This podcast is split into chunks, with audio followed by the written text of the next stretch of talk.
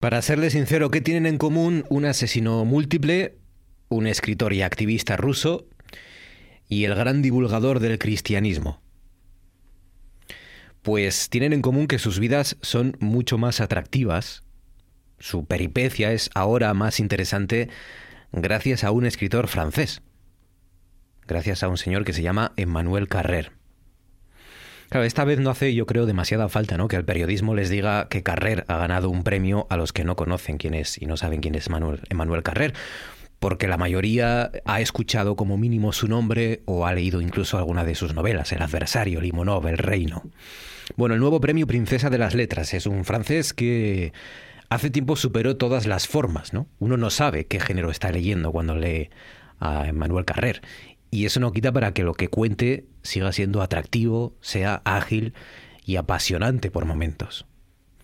Habla de sí mismo, siempre habla de sí mismo a través de sus personajes, ya sea San Pablo, ya sea San Lucas en el Reino, ya sea Limonov o Jean-Claude Romand, ya saben, el criminal francés que en el año 93 mató a su esposa, mató a sus dos hijos y a sus padres después de haber construido durante 18 años una identidad falsa.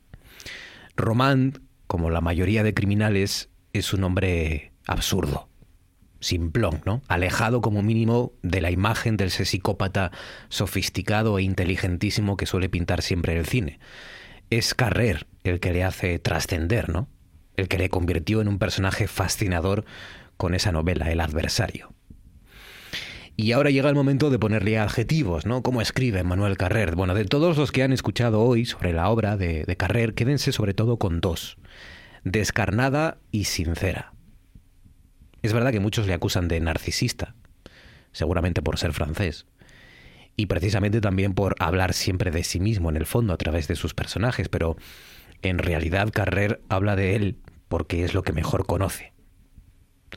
Así que solo porque algunos asturianos pues se acerquen a sus libros de aquí a noviembre, ya habrá merecido la pena este premio Princesa de las Letras, para que tengamos una excusa y leamos cosas como esta que el autor francés escribe precisamente en El Reino. Pablo, movido por su ímpetu, llega a felicitar a Dios por haber elegido lo que no existe para deshacer lo que existe. Es esto lo que ha escogido Lucas, y es en esto en lo que muy literalmente se ha embarcado, y me parece una gran gilipollez, que consagre su vida entera a algo que simplemente no existe y dé la espalda a lo que existe. El calor del cuerpo, el sabor agridulce de la vida, la maravillosa imperfección de la realidad. Amén. En RPA.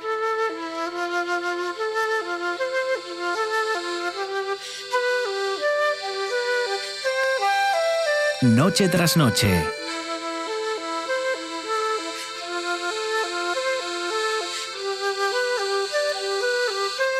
Con Marcos Vega.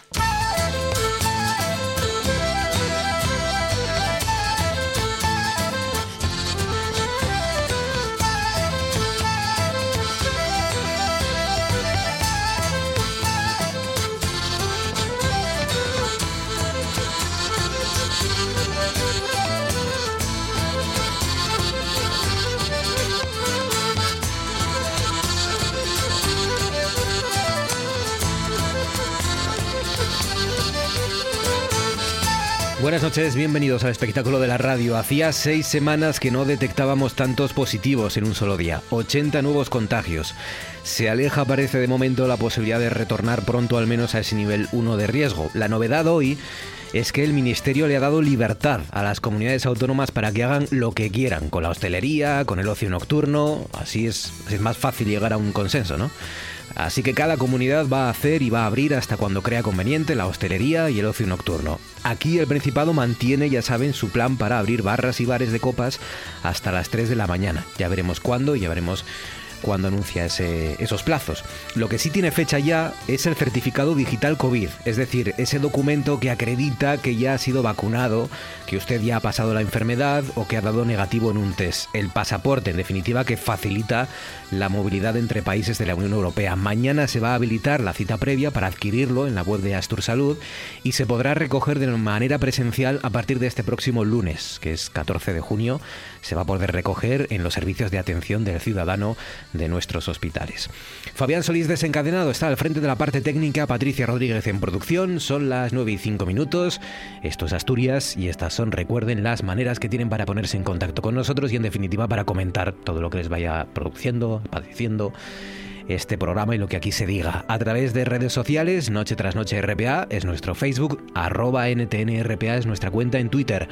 En los teléfonos somos 985-080-180 y en el WhatsApp 679 11 7803. 679 11 7803 985 080 180 si nos quieren llamar o si prefieren enviar un mensaje de WhatsApp nos pueden contar muchos de ustedes siguen contándonos cómo ha sido o cómo fue su experiencia en la selectividad o en cualquier examen, ¿no? Si usted se ponía nervioso, si no, frente a un examen.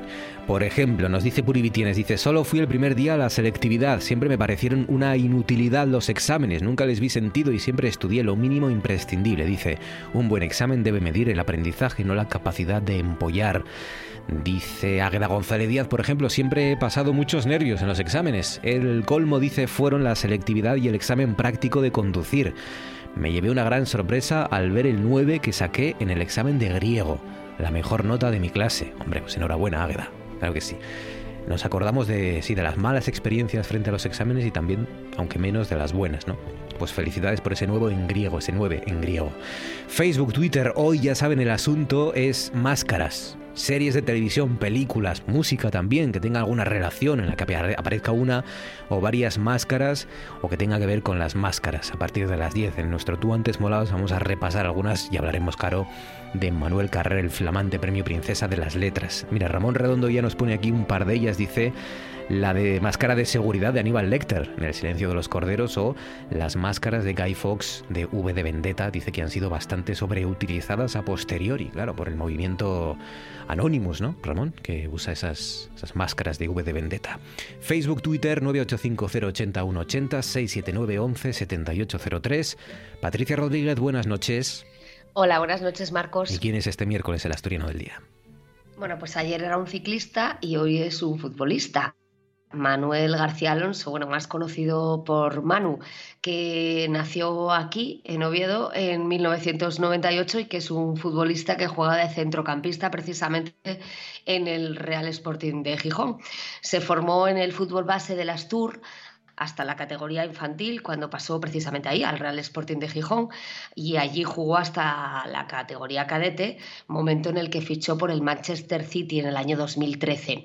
En agosto de 2016 fue cedido al Deportivo Alavés y en enero de 2017 volvió a ser cedido, en esta ocasión al NAC Breda y ya en 2019 se confirmó de nuevamente su traspaso al Real Sporting de Gijón. Ha sido internacional con España en la categoría sub-19, con la que disputó el torneo de desarrollo de 2016 y también la ronda Del Campeonato Europeo de 2017. El 10 de octubre de 2019 debutó con la selección sub-21 en un partido amistoso frente a Alemania que finalizó empate 1-1 y en el que fue el autor del único gol de España. Manu García ahora tiene muchos motivos para estar orgulloso de su trayectoria, ya que ha hecho realidad el sueño de debutar con la selección absoluta, aunque seguramente no en las circunstancias normales debido a esta situación de pandemia que vivimos. Él, como el resto de los compañeros de la sub-21, han sustituido al equipo de Luis Enrique en un partido amistoso ante Lituania, que bueno, que ha debido de servir como preparación para la Eurocopa que comienza precisamente este viernes, Marcos. El positivo de Busquets y el confinamiento del equipo nacional ha precipitado un debut que no fue lo esperado para este mediapunta asturiano. Manu García brilló, como es habitual en él, en el engranaje del equipo, la selección sub-21 con la que lleva jugando los últimos dos años. Se ha desenvuelto entre líneas y dando salida al balón ante la cerrada defensa lituania, pero el equipo funcionó a la perfección y goleó sin contemplaciones a un eh, rival, por así decirlo, débil, y ganaron 4-0. Un partido que Manu tendrá siempre grabado en esa memoria para siempre y que supone que para el Sporting, vuelve a tener un jugador internacional absoluto 25 años después de que Julio Salinas jugará la Eurocopa con España mientras será rojiblanco. A la espera de exploraciones, Manu podría tener algún tipo de lesión en el tabique nasal después de este partido. El jugador abandonó el campo sangrando por la nariz que llevaba, por cierto, tapada con una toalla y es el relevo, como decimos, de ese jugador conocidos por todos Salinas y que está en el Real Sporting de Gijón, un asturiano que está ahí defendiendo a toda Asturias en estas competiciones que se inician este próximo viernes, como decimos. Así que suerte, Manu García. Diez minutos sobre las nueve. A esta hora, ya saben, en RPA damos un paseo por las nubes.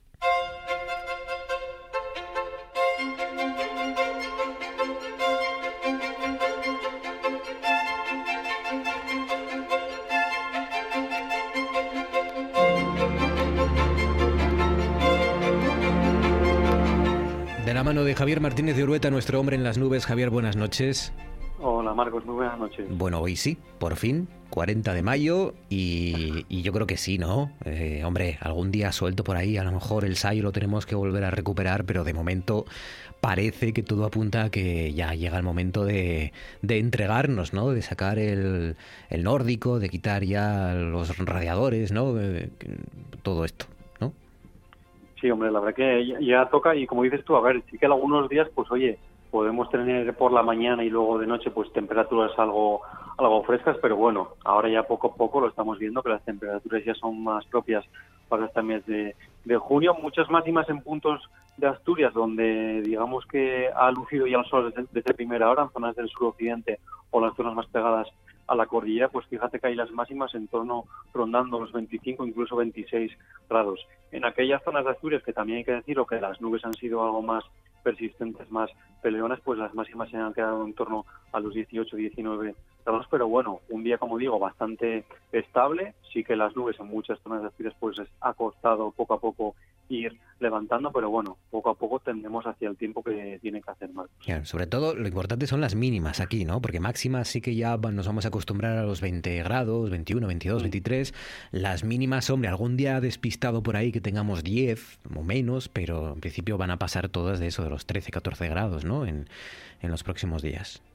Eso es, ahí están las mínimas que se suelen dar en estas fechas, pues como dices tú, siempre por encima de los 10 grados, 11, 13, 14. Es verdad que, bueno, algún día habrá despistado, sobre todo pues en zonas del interior o de la cordillera, pues esas mínimas de un solo dígito. Pero bueno, tanto las máximas como las mínimas, pues bueno, más o menos ya se van amoldando a las temperaturas que tienen que ser ya para casi a las puertas del verano. ¿Qué va a hacer mañana jueves? Cuéntanos.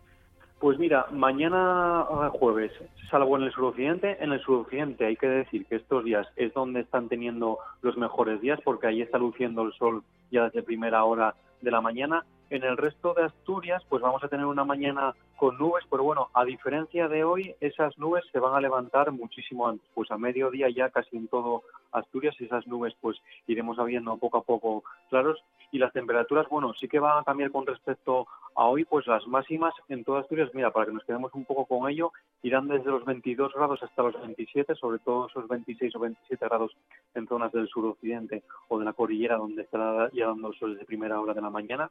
Y en el resto de Asturias, pues como las nubes van a hacer acto de presencia durante la mañana, pues en torno a esas máximas 22, 23, 24 grados, pero bueno, oye, se va notando ya poco a poco el calor. Y ahora algo del viernes, venga.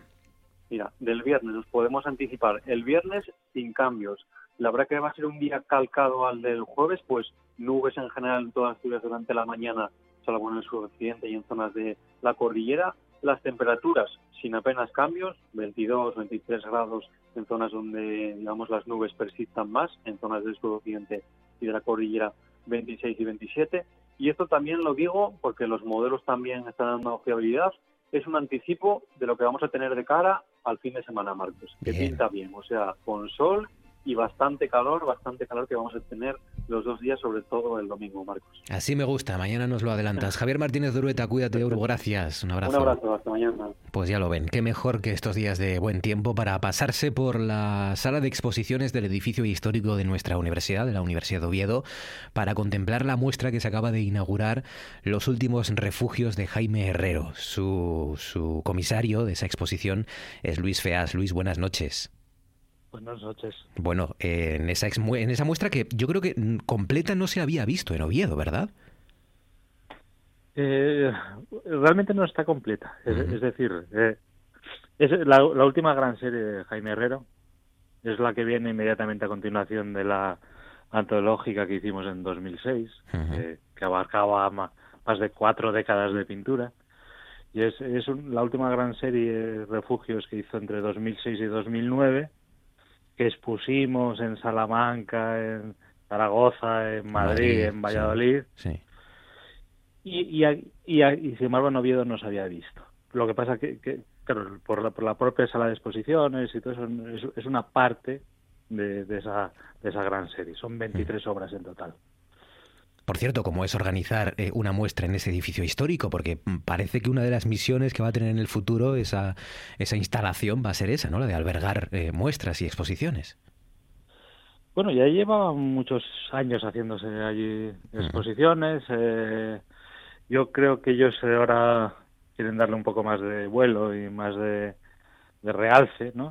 Lo cual está muy bien. Y además yo estoy muy contento de que Jaime Herrero pueda ser el el, artista que una las anteriores etapas con, con, esta nueva que pues yo, yo creo que, que son anteriormente ha habido otra de Bernardo Sanjurjo o sea, son, desde luego, yo creo, exposiciones de calidad que pueden dar un poco el nivel de lo que puede ser ese espacio. Claro. Mm. Luis, cuéntale a la gente que no conozca la obra de Jaime Herrero qué es lo que se va a encontrar en estos últimos refugios. Los refugios, eh, explicáis que es un poco los lugares o los monstruos eh, que usaba para evadirse, ¿no? Claro, es, mira, es, es, un, es, como una vuelta a la infancia de Jaime. Eh, el, mundo de Jaime Herrero como pintor eh, siempre eh, tiene un poco de vocación de la infancia, ¿no? y, esta última serie tiene que ver con eso, tiene que ver con los miedos infantiles, con esos lugares en los que los niños se refugian para, para evitar un poco la, la acechanza a los mayores, ¿no? Hmm que al, mismo tiempo son cuevas y son pues hasta refugios antiaéreos de un pintor como Jaime que nació en plena guerra civil bajo un bombardeo en, en Gijón. Y entonces eh, es una obra muy narrativa cuenta muchas cosas cuenta tantas cosas que yo creo que a mí se me escapan muchas no y eso que es una serie que conozco bien pero pero cuenta cuenta momentos de, de, de su infancia en los que al mismo tiempo se refugiaba de algo que la amenazaba del exterior, era un sitio confortable y al tiempo al mismo tiempo oscuro. La característica un poco de, la, de toda la serie es que el, el no color o el color dominante es el negro, ¿no? Hmm. Y en el que... a etapas anteriores, claro, Jaime, la, verdad es que si, si ves su obra, eh, se, puede dividir muy bien por colores, que es una cosa muy curiosa, ¿no? Los 60 eran colores muy vivos, muy llamativos, muy expresionistas. En los 70 eran colores muy grises, muy apagados. En los 80, en los 90 volvió a recuperar el color. Y en, esta última serie pues vuelve al, al negro más expresionista. Pues no se la pierdan, son 25 obras de óleo sobre lienzo que pintó el, el, el pintor asturiano entre el 2006 y 2009, creo y, que se puede visitar hasta el 11 de, julio, ¿no? Eh, ¿Qué horario tiene la exposición, Luis? Pues yo creo que ahí me has pillado. Pero yo, yo, yo, yo, creo que es mañana, mañana y tarde. Mira, ahora nos acaban de echar de la sala del, mismo día de la inauguración a las 8 de la tarde. o sea que doy, por hecho que a las 8 de la tarde es el, horario límite, pero, pero desde luego tiene mañana y tarde, lo cual está muy bien. Yo supongo que por las mañanas será hasta las 2, por las tardes hasta las 8. Pues sí, más o menos el, el, horario del propio edificio, ¿no? O sea que para disfrutar los últimos refugios de Jaime Herrero. Su comisario es el periodista y crítico de arte Luis Feas. Luis, como siempre, gracias, amigo. Un abrazo fuerte. Gracias. Y ahora esto. That was the Partridge Family's Doesn't Somebody Want to Be Wanted? Followed by Edison Lighthouse's Love Grows Where My Rosemary Goes, as K Billy's super sounds of the 70s weekend just keeps on trucking.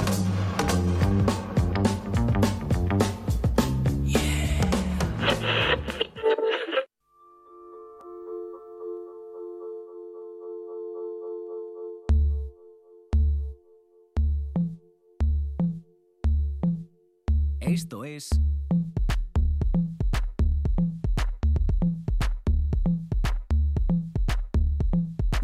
tras noche. Con Marcos Vega.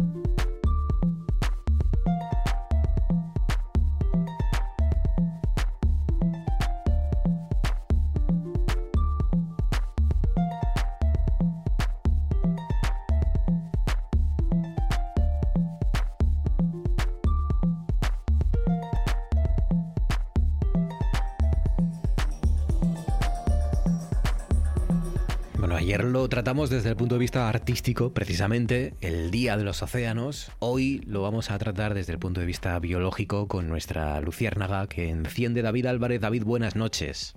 Hola, buenas noches, Marcos. Los océanos. Siempre decimos que esto en realidad no se debería llamar planeta Tierra, sino planeta agua, ¿no?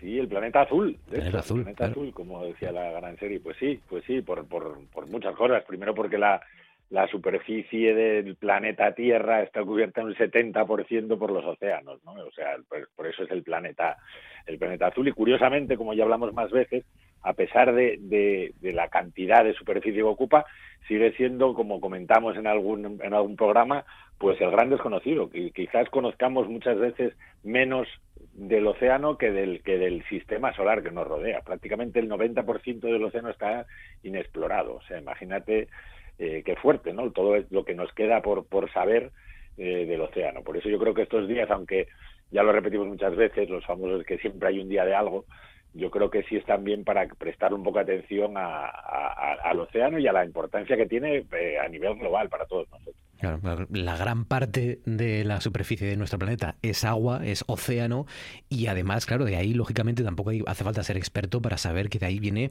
sobre todo, su papel regulador ¿no? en, todos los ecosistemas. Eh, pues sí, pues sí, porque porque muchas veces cuando sobre todo cuando hablamos ahora en una como ahora ya algo innegable como es el como es el cambio climático que ya lo comentamos muchas veces que ya las pruebas son tan tan abrumadoras que ya poquísima gente duda de que estemos pasando por un por un periodo muy grave y muy acelerado de cambio climático por causas antropogénicas pues muchas veces cuando hablamos de, de, los sumideros, del CO2, de la producción de oxígeno, pensamos siempre en los bosques, ¿no? En los bosques que parece que son, que evidentemente una importancia crucial, pero nos olvidamos muchas veces del océano. Y el océano para que te des cuenta, produce prácticamente el 50% del oxígeno que tenemos, que respiramos, y es a su vez el mayor sumidero de, CO2 que hay. ¿no? O sea, prácticamente se cree que desde que empezó la, revolución industrial, o sea, desde 1800 así, la mitad del CO2 que emitimos nosotros a la atmósfera ha sido capturado por, por el océano. ¿no? Y lo que ocurre ahora es que, digamos, de alguna manera, y ese es el gran problema, que como siempre ocurre la capacidad de carga, la capacidad de captar CO2 pues está bajando y de hecho está produciendo efectos eh, muy graves ¿no? en el ecosistema, porque el, CO2, una de las características que tiene es que acidifica, baja el pH del agua, ¿no? Entonces lo que está ocurriendo es que el océano se está volviendo cada vez más ácido y cada vez más ácido implica que eh, debido a esos cambios de pH, pues se ve alterada toda la fauna y la flora de los océanos, ¿no? Por ejemplo, los mares de coral, que ya les hablamos, los arrecifes de coral, pues están muriendo, están desapareciendo, están blanqueando el blanqueamiento que dicen de la gran barrera de coral y en parte debido a esa, acidificación del, agua por el, por, el incremento de esa absorción de, CO2. hablamos que, por ejemplo, hablamos del deshielo siempre, ¿no? De que eh, cada vez se está acelerando más el deshielo eh, y que el Ártico está perdiendo hielo más rápidamente que nunca. Pero, por ejemplo, hay hitos, tenemos la, la desgracia por un lado y la suerte para denunciarlo, hay hitos que se producen, como por ejemplo el de este año, que por primera vez un barco logró cruzar, creo que fue en febrero, logró cruzar el océano Ártico en pleno invierno. Sí, un, gasero, un gasero consiguió pasar por primera vez, o sea, antes se, había pasado con, con super rompehielos de estos, pero en el, océano digamos que estaba en, la, en el invierno, estaba vetado, no digamos al, al paso de, mercancías porque directamente la capa de hielo impedía que los barcos pasaran, ¿no? Y está por primera vez en febrero, o sea, en pleno invierno ártico, pues un barco consiguió atravesar. Eso, por una parte, es una llamada de atención por dos cosas, ¿no? En primer lugar, porque nos indica que, evidentemente ese deshielo cada vez es más, más grave y más acentuado, y por otra parte por todo lo que viene detrás, porque aunque veamos, muchos de nosotros vemos el peligro que hay ahí, eh, desgraciadamente otra gente está afilando ya los dientes. Imagínate lo que es eh, tener una vía de transporte después de lo que vimos que pasó, por ejemplo, en el canal de Suez este año, lo que es que los, que los cargueros con toda la mercancía peligrosa muchas veces que llevan, que pasen por ahí, ¿no? En una de las zonas que lo vimos ahora, todavía estaba hablando hace poco de todo cuando Trump quiso que se volviera a, a pues, traer petróleo en el Ártico, parece que ahora lo vuelven atrás, porque eso es muy goloso, es muy goloso porque las reservas que hay allí son muy importantes y porque quizás por eso, por el, por el clima que tiene tan, tan, tan severo, pues estaba de alguna manera vetado, ¿no? Era, era muy costoso y por ahora se estaba salvando. ¿Qué ocurre? Que esto ya eh, como te decía, pues hay mucha gente ya afilándose los colmillos porque desgraciadamente cada vez estamos en una crisis energética mayor, Mm. cada vez hay menos eh, petróleo y menos combustibles fósiles y mientras que por una parte estamos eh, intentando hacer una transición ecológica y utilizar otro tipo de energías, pues hay otros que siguen intentando sacar la última gota de petróleo hasta el final, ¿no? Claro. Entonces esto pues tiene puede ser un problema gravísimo a, a- no ya a medio plazo, sino a cortísimo plazo ya, ¿no? Esas son las, las amenazas respecto al cambio climático. Y luego están las amenazas que sufren los océanos o el océano directamente por, por la sobrepesca, por ejemplo, por la mano del hombre, ¿no? El- el- la, la amenaza al alimento, a nuestro alimento. Claro, es que da- date cuenta que prácticamente, no sé, no sé en porcentaje, pero una, una cantidad enorme de, de- alimentos se extrae del mar. Y no solo para nosotros, para el primer mundo, digamos. ¿no? Hay cantidad de, de pueblos que viven en, en los que viven exclusivamente de lo que, le- de lo que les da el mar. ¿no? ¿Y qué ocurrió? Que hasta ahora, pues más o menos, o hasta ahora no, hasta hace unos años, pues más o menos teníamos una, una pesca medianamente sostenible. Años te hablo de decenas de años, ¿no?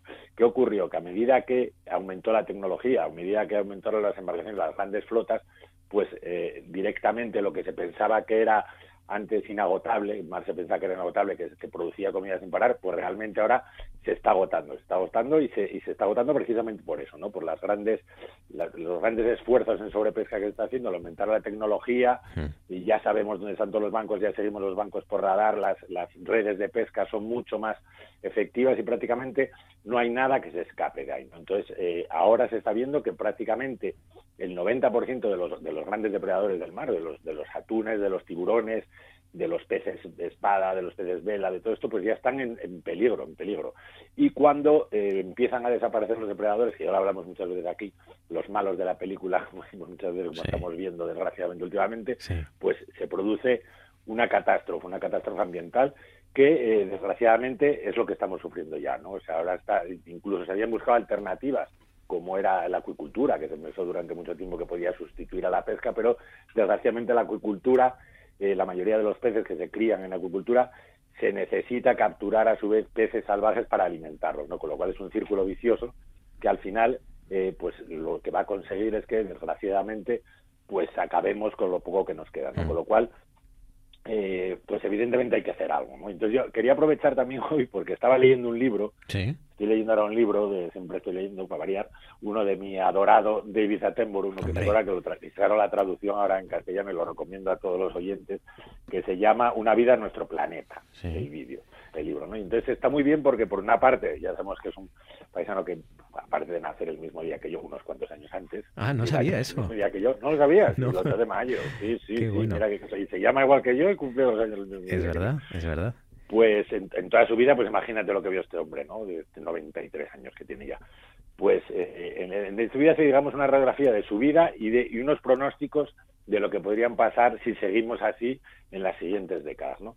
Pero lo bueno es que al final hace como una visión para el futuro y una manera de intentar o dar soluciones para, para intentar revertir esta situación. Claro, porque es verdad que en, los- en- en esto del, del cambio climático y de, y de la sí, de, de cuidar nuestro, nuestro medio ambiente, eh, siempre yo intento no caer en, en- en dos errores. Uno, el, el catastrofismo, ¿no? El, el- el exagerar demasiado, ¿no? Para, y perder credibilidad, lo, lo mal que están las cosas, y luego el derrotismo, ¿no? Es decir, el, el que la gente piense que como ya no hay nada que hacer, pues que hay que seguir igual que, que, que Pues, veníamos hasta ahora. ¿no? Ese es uno de los problemas. ¿no? El ca- catastrofismo, desgraciadamente, la- los, los datos están ahí. Los datos están ahí y, y solo hace falta fijarse y abrir un poco los ojos. ¿no?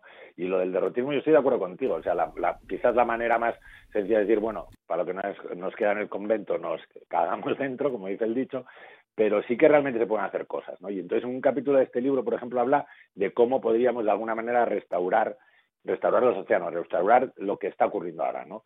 Primero, pues evidentemente bajando la demanda y, y la presión, sobre todo, sobre, sobre las especies marinas, eliminando algunas redes como las de arrastre, que no, que directamente no, no segregan ni por tallas ni por especies.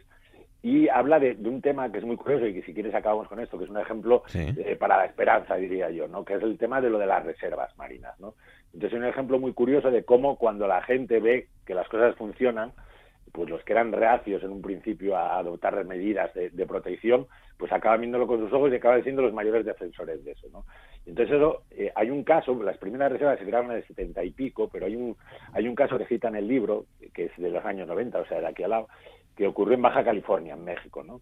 Y entonces ocurrió que, en el, que había una comunidad de pescadores en esa, en esa zona que vieron cómo pues eh, sus recursos acababan, dejaban de pescar, cada vez pescaban menos y eh, había muchos biólogos marinos que les decían que la solución que podría haber era crear una reserva, una reserva, una zona en la que no se pescara absolutamente nada y que al cabo de los años, pues en teoría volvería a crecer la vida ahí, las zonas limítrofes se, verían favorecidas y enriquecidas por eso, ¿no? Entonces, como ya no les queda más remedio, pues lo hicieron. Entonces, en el 95 se creó esa reserva, los pescadores dejaron de pescar y durante unos años, pues claro, prácticamente no pescaban. Vivieron prácticamente los subsidios que le daba el Estado precisamente por proteger o por no pescar ahí, ¿no? Hmm. Pues ¿qué ocurrió? Que a los 10 años, o sea, cuando pasaron 10 años empezaron a aparecer tiburones, tiburones alrededor de la zona de la reserva que los, ni los más viejos del lugar recordaban cuando habían estado por allí, ¿no? Y eso indicaba que algo se estaba moviendo, ¿no? Que había eh, comida, digamos, dentro de la reserva, ¿no? Pues el caso es que a los 15 años se, se vio que la diversidad, la biodiversidad dentro de esa zona de reserva y la cantidad de biomasa de peces que había, había aumentado un 400% en 15 años. Madre mía. Imagínate. Entonces, ¿qué ocurrió? Que directamente esos peces que estaban dentro, pues eh, que criaban dentro y se mantenían dentro en una zona de, me parece que era de 4.000 hectáreas, una, una zona grande. Sí. Pues, ¿qué pasó? Que empezaron a salir fuera y entonces los pescadores empezaron a pescar en esas zonas limítrofes y sus capturas fueron mayores que nunca, que nunca habían conseguido pescar tanto y todo lo que vino asociado, pues imagínate, pues de, buceo, de comercio, de y de cómo protegiendo pequeñas zonas del océano se puede conseguir de alguna manera recuperar lo que pues hemos perdido. ¿no? Las reservas marinas y la mirada a largo plazo. Una vida en nuestro planeta. Eh, pueden leerse el libro o pueden ver el documental que hay en Netflix también, de David Azenburu, que es siempre muy interesante. David, cuídate mucho, amigo. Un abrazo fuerte, David Álvarez. un abrazo, gracias, gracias. Y ahora escuchen esto, porque así empezaba el primer informativo de esta casa, en, en concreto de TPA, hace justo hoy 15 años. ¡Cinco! El 9 de junio de 2006, a las 8 y 33. Buenas tardes. Y así terminaba ese primer informativo con las voces y los rostros de Diana Sánchez y Cristóbal Ruitiña. Gracias por habernos acompañado en nuestro primer día de emisiones. Cristóbal Ruitiña, buenas noches. Buenas noches. ¿Qué tal, compañero? Felicidades, ¿eh? Bueno, muchas gracias. Me alegro, me alegro de, de que estés hablando con nosotros, nada, minutos después de haber acabado el, informativo, hoy 15 años después. ¿Cómo ha sido la, experiencia hoy, después de 15 años?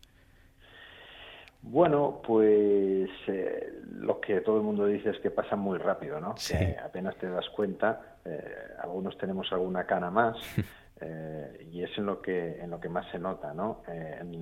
por lo demás seguimos haciendo más o menos lo mismo, que es lo que se espera de nosotros. Eh, y bueno, orgullosos ¿no? de, poder celebrar este momento, teniendo en cuenta que hemos pasado por momentos difíciles, eh, todos, ¿no? los trabajadores de RTPA y también los, los asturianos en general. De todos esos 15 años, estos últimos meses, este último año, ha sido quizás el, más complicado, porque yo no sé si a ti te pasa, pero para mí ha sido mm, muy complicado, pero al mismo tiempo he sentido que, éramos más necesarios que nunca, ¿no? Que por primera vez eh, eh, éramos fundamentales a la hora de, conocer lo que estaba pasando y sobre todo que los asturianos estuvieran bien informados, ¿no? Y no informados por, por otros medios de comunicación eh, más nacionales o de, o de ámbito más amplio, ¿no? Bueno, el más complicado, como seguramente no se te escapa, fue el que vivimos durante el gobierno de, Francisco Álvarez Casco. Desde luego fue el momento más complicado para nosotros porque fue el que puso en duda nuestra existencia. Ahora mm. bien, el, último año sí que tal vez fue el de mayor responsabilidad, ¿no? Porque mm. de repente nos encontramos en un contexto que no solo nos diezmaba como equipo, porque teníamos que hacer turnos para reducir aforos, eh, para no coincidir muchos en la redacción, etcétera, etcétera, eh, sino que justamente cuando nos diezmaba como equipo y nos ponía unas limitaciones que, que, nos dificultaban el trabajo, es decir, la imposibilidad misma de, grabar a un entrevistado y que nos tuviesen que mandar eh, el vídeo por, por WhatsApp, sino que eh, el desafío informativo eh, seguramente era el más grande al que nos habíamos enfrentado porque había una circunstancia absolutamente excepcional que condicionaba la vida de absolutamente todos los asturianos, porque mm. nosotros tratamos muchas veces temas que afectan a una gran mayoría de los asturianos, eh, a veces temas que afectan pues a menos, ¿no? A 50.000, a 1.000, a, a, 20 vecinos, que siempre es importante igualmente, pero, pero que se afecta a lo mejor a 20 vecinos. Esto afectaba a todos eh, absolutamente. Y, luego el hecho de que la gestión de la pandemia se hiciese de manera descentralizada, es decir, que, que se tomasen decisiones singulares, que fuesen los gobiernos autonómicos los que asumiesen gran parte del despliegue legislativo, mm. hacía que cada comunidad autónoma tuviese su particularidad, ¿no? Eh, y por lo tanto, y luego encima, pues además el, el, volumen bestial de información que todo eso generaba, cada día un BOE diferente, un BOPA diferente, eh, especializarnos en periodismo científico cuando hasta ahora el periodismo científico es, es, algo que, que forma parte de, los rincones, digamos, de los medios de comunicación, bueno, claro, desde luego hubo desafíos muy, muy importantes. Mm. Es verdad que en, en, todos esos 15 años quizás muchos espectadores, muchos oyentes de, de, RPA, espectadores de TPA, no conozcan que precisamente hubo momentos durante el gobierno de, Álvarez Cascos y de Foro Asturias que, que muchos estuvimos trabajando sin cobrar muchas horas eh, eh, eh, solo para sostener nuestros empleos, ¿no? Y que fueron épocas en las que estuvo a punto de, de, terminar el TPA. Sí, eso yo creo que es importante recordarlo de vez en cuando, porque a veces se dan por hechas muchas cosas, ¿no? Se dice, no, eso nunca, eso siempre va a estar ahí, eso siempre, eso no, no va, a seguir, etcétera, etcétera. Bueno, pues aquí, ahí tienes, pues acabas de mencionar una circunstancia eh, que afortunadamente fue excepcional y que afortunadamente se resolvió bien, pero que, vamos, no tenía avisos de, de resolverse. Eh, y en gran medida, en mi opinión, se resolvió porque el que estaba detrás de todo esto un día decidió terminar con todo, ¿no? Aunque no era, no era su propósito, pero digamos que acabó consigo mismo, ¿no? Eh, y, y, en ese en ese trance nosotros pudimos salir adelante creo que es importante recordar estas cosas también, además de las efemérides festivas pues y las efemérides que recuerdan los buenos momentos. Mm. Y ahora venga, dime la verdad, dinos la verdad, ¿cómo de nervioso estabas aquel primer día junto a Diana Sánchez? Bueno, yo tengo que decir, aunque quede mal, que no, eh, no me suelo poner nervioso ante circunstancias, eh, digamos, de tipo profesional, porque yo creo que como es, es un trabajo, pues lo tienes que hacer. Y, y, luego, pues hay, hay otras circunstancias en la vida que realmente te ponen nervioso porque porque escapan a, tu control las circunstancias que, que lo propician, ¿no? Entonces, eh, cuando uno hace un trabajo para el que se ha formado, digamos, pues hombre, siempre uno pues mete la pata, ¿no? De vez en cuando, pero, pero yo no tenía esa, esa sensación, ¿no? De, de, lanzarme a algo desconocido y, y, por, y que por lo tanto me, me produjese nervios, ¿no? Como nervios te puede producir a lo mejor la selectividad, ¿no? La selectividad, pues eh, es una cosa que se hace una vez en la vida y que nunca lo has hecho antes y que tampoco, hombre, te vienes preparando para hacer exámenes y todas estas cosas, pero es un desafío importante. Entonces, eh, no, no, no nervios, pero sí, sí orgullo, ¿no? Orgullo porque, porque bueno, yo, yo era de los que creía que, Asturias tenía que tener una televisión propia, independientemente de que luego a mí, por circunstancias, me tocó trabajar en ella, por suerte, eh, yo, yo creía que tenía que tener una televisión propia, Asturias, unos, una televisión y una radio propias eh, porque nosotros tenemos una singularidad, una singularidad histórica, cultural, etcétera, etcétera, que, se plasma en la existencia de una comunidad autónoma, o sea, de, un, de una estructura administrativa política propia, pero, que, pero que debía ser desplegada completamente hasta tener medios de comunicación propios. ¿no? Eh, entonces, hay que tener en cuenta que hasta el 99 Asturias no tuvo competencias en medios de comunicación, que era una cosa como que faltaba ahí. Y, bueno, por eso yo, yo participar en aquel proyecto para mí fue, fue muy importante y, y, a mí me generó una, una gran ilusión, más allá del hecho de tener trabajo y este tipo de cosas que son importantes. Pues sí.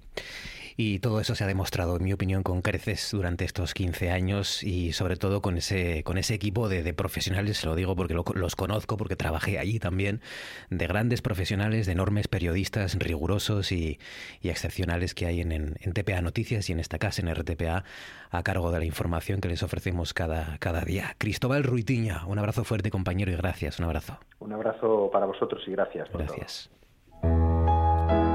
Esto es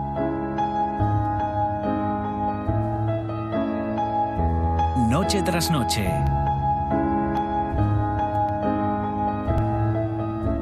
Con Marcos Vega.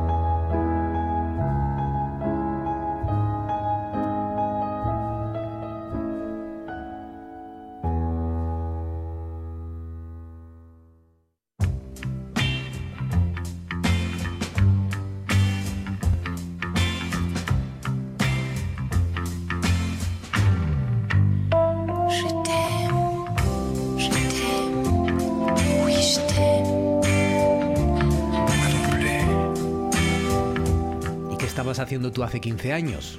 ¿Qué guarreridas estabas haciendo tú hace 15 años? Hace 15 años. hace 15 años no se puede contar. No, claro que no. No se puede contar. Yo tampoco, porque fíjate, yo estaba en Salamanca estudiando, que imagínate. Pues, lo pues que estaría haciendo yo un día como hoy, pues una noche como esta de miércoles. Un miércoles. Estaría preparándome para salir de fiesta, básicamente es lo que hacíamos en Salamanca. Pues eh, probablemente yo también.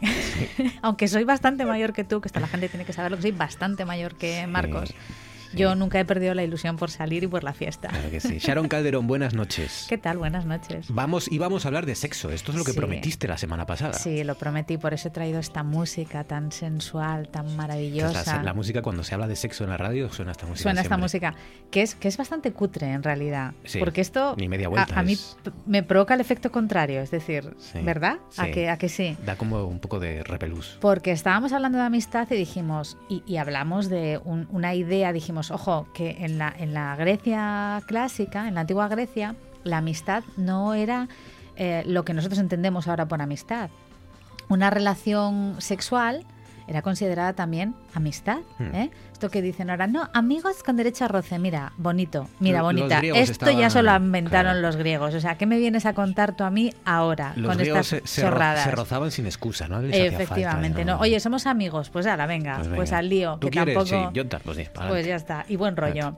Eh, entonces, mm, en realidad lanzamos un cebo, porque es mentira. Quítalo, Fabián, porque no, no tiene ningún sentido. Porque no, no, vamos, no vamos a hablar de sexo, pero dije yo, a lo mejor así atraemos a la gente, porque la gente es un poco guarrilla. Esto es un clickbait de estos. Totalmente. De esto totalmente. Que, le das clic y te prometen tal y luego no es nada la noticia. No, no, porque vamos a empezar con los pitagóricos, que los pitagóricos de sexo no. Pero pensé yo, dije, a ver has tenido a la gente, a la audiencia agarrada a la en radio vilo, bueno, bueno, sí, sí, sí, los he tenido completamente en vilo, me consta, me consta que estaban esperando a ver qué íbamos a contar de sexo, pero ¿qué os vamos a contar nosotros? Que no sepáis, que no ya. sepáis ya. si es que tampoco, es que sois unos ingenuos, la verdad.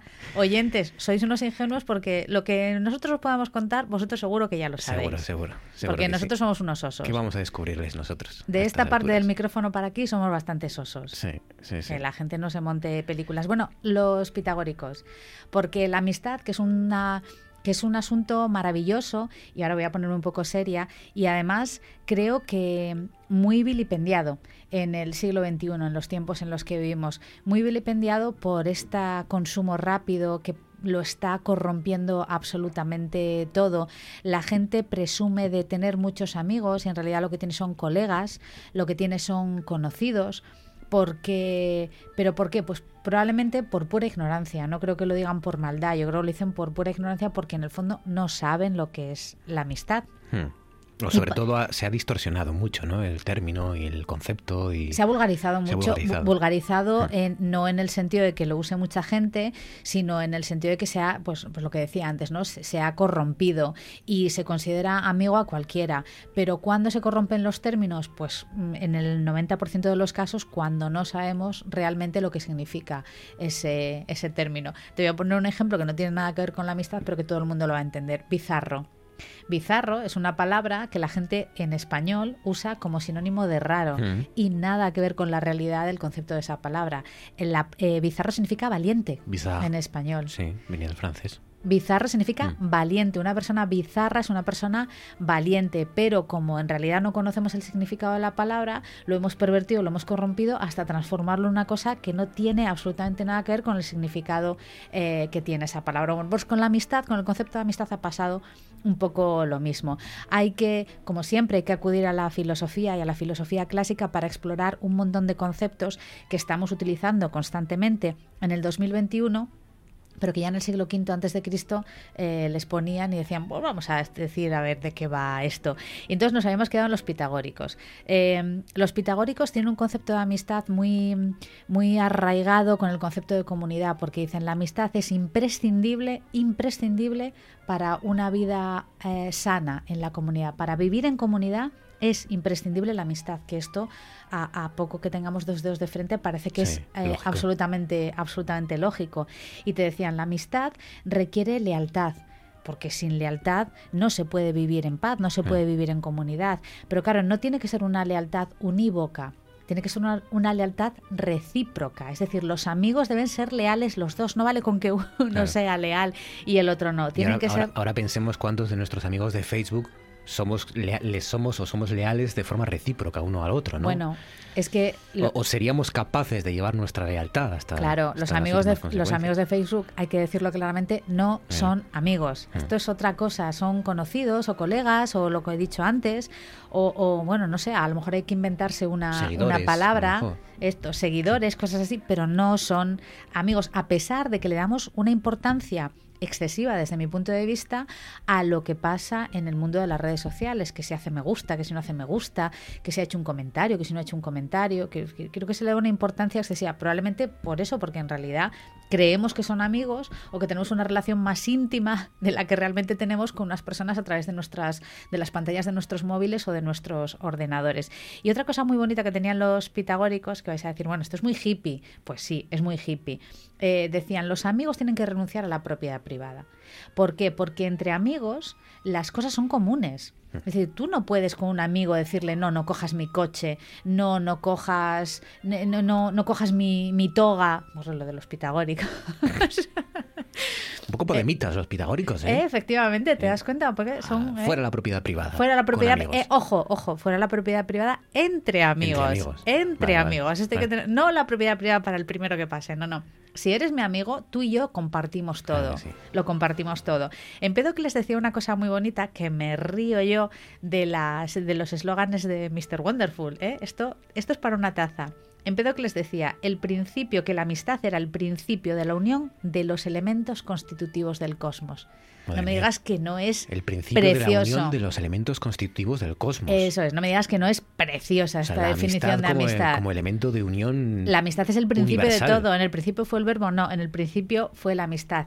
Y Empédocles decía, pero la amistad con su principio opuesto, que es la discordia, lo que hacen es generar la naturaleza, son el principio de la naturaleza, es decir, la combinación de la amistad y la discordia de los contrarios son los que hacen que surja la naturaleza, que es la generación y la destrucción de la vida. Con lo cual, fíjate si era para Empédocles importante, no, importantísima la amistad. Eh, los sofistas, los sofistas son probablemente una de las escuelas filosóficas favoritas, yo ahí tengo que decir que tengo cierta predilección por los, por los sofistas, de hecho, me defino como sofista, que la gente siempre lo entiende como los sofistas malos. Tienes que, explicar. hacían trampas, ¿no? Claro, siempre tienes que explicar, no, no, que, había sofistas buenos. Y, y, para los sofistas la amistad era una cuestión de justicia. Es decir, sin amistad no podía haber justicia. La amistad y la justicia iban de la mano. Y Plutarco, que es un señor que escribió hace muchísimo tiempo, que recomiendo su lectura encarecidamente. Ah, yo ahora estoy leyendo eh, Alejandro y César, de Plutarco, que cuenta las vidas. Y el comienzo de Alejandro y César, me estoy desviando un poco, pero es que tengo que contarlo, es precioso porque Plutarco dice, em, oiga, que nadie me acuse de no contar aquí el mismo rollo que todo el mundo cuenta sobre Alejandro Magno y, Julio César, porque esto, lo de las grandes batallas, lo de las historias, tal, porque yo esos rollos no los voy a contar. Y le dice, ¿y por qué no los voy a contar? dice, porque yo no escribo sobre historias, escribo sobre vidas, que me parece fabuloso. Me parece una descripción fantástica. No escribo sobre historias, sino sobre vidas. Escribo sobre vidas. Y añade, y ojo, porque el carácter de las personas no se detecta en las grandes gestas. El carácter, el verdadero carácter de las personas se ve y se palpa en los pequeños detalles, en los detalles insignificantes. En ese, y, si lo pensamos es, eh, tú el carácter de una persona no lo vas a descubrir estoy hablando del 2021, en un acto social en el que todo el mundo se comporta de acuerdo a un protocolo, en una cena, en un gran evento, eh, lo vas a ver pues cruzándotelo por la calle y mirando a ver si cede el paso a una persona eh, con problemas de movilidad, si abre o te cierra la puerta, si es de los que te deja eh, salir del ascensor antes de que entre esa persona. Son los detalles. En los detalles es como realmente descubres la las actitud, personas. ¿no? Frente a, los demás, ¿no? Al final. Eso es. esos pequeños gestos diarios. Eso es. Bueno, pues los sofistas que se dedicaban a la que se dedicaban a la oratoria, porque eran oradores, pero ojo, eran oradores para el bien, no oradores para engañar los sofistas eh, creían en el poder de la palabra, pero para hacer el bien, y cuando digo hacer el bien, estoy hablando de mejorar la vida en la ciudad, en la polis, ¿eh? no estoy hablando de hacer el bien eh, en general. y entonces Plutarco cuenta que Hipias, un sofista, decía, vamos a ver, ¿cómo es posible que a la gente que se dedica a sembrar discordia, eh, eh, a, través de la oratoria, no se le meta en la cárcel como si hubiera robado, porque roba lo mejor que tiene la ciudad, que es la amistad. Esto es ¿eh? maravilloso, no, me digas que no es bonito. Es que cualquier cosa de filosofía barata que se ve en Instagram no, no llega ni a la sola de los zapatos. Ni a la, sola de los zapatos. De cómo apostaban por la amistad. Esta claro, porque ellos decían que los amigos eran la posesión más valiosa que tenía una persona.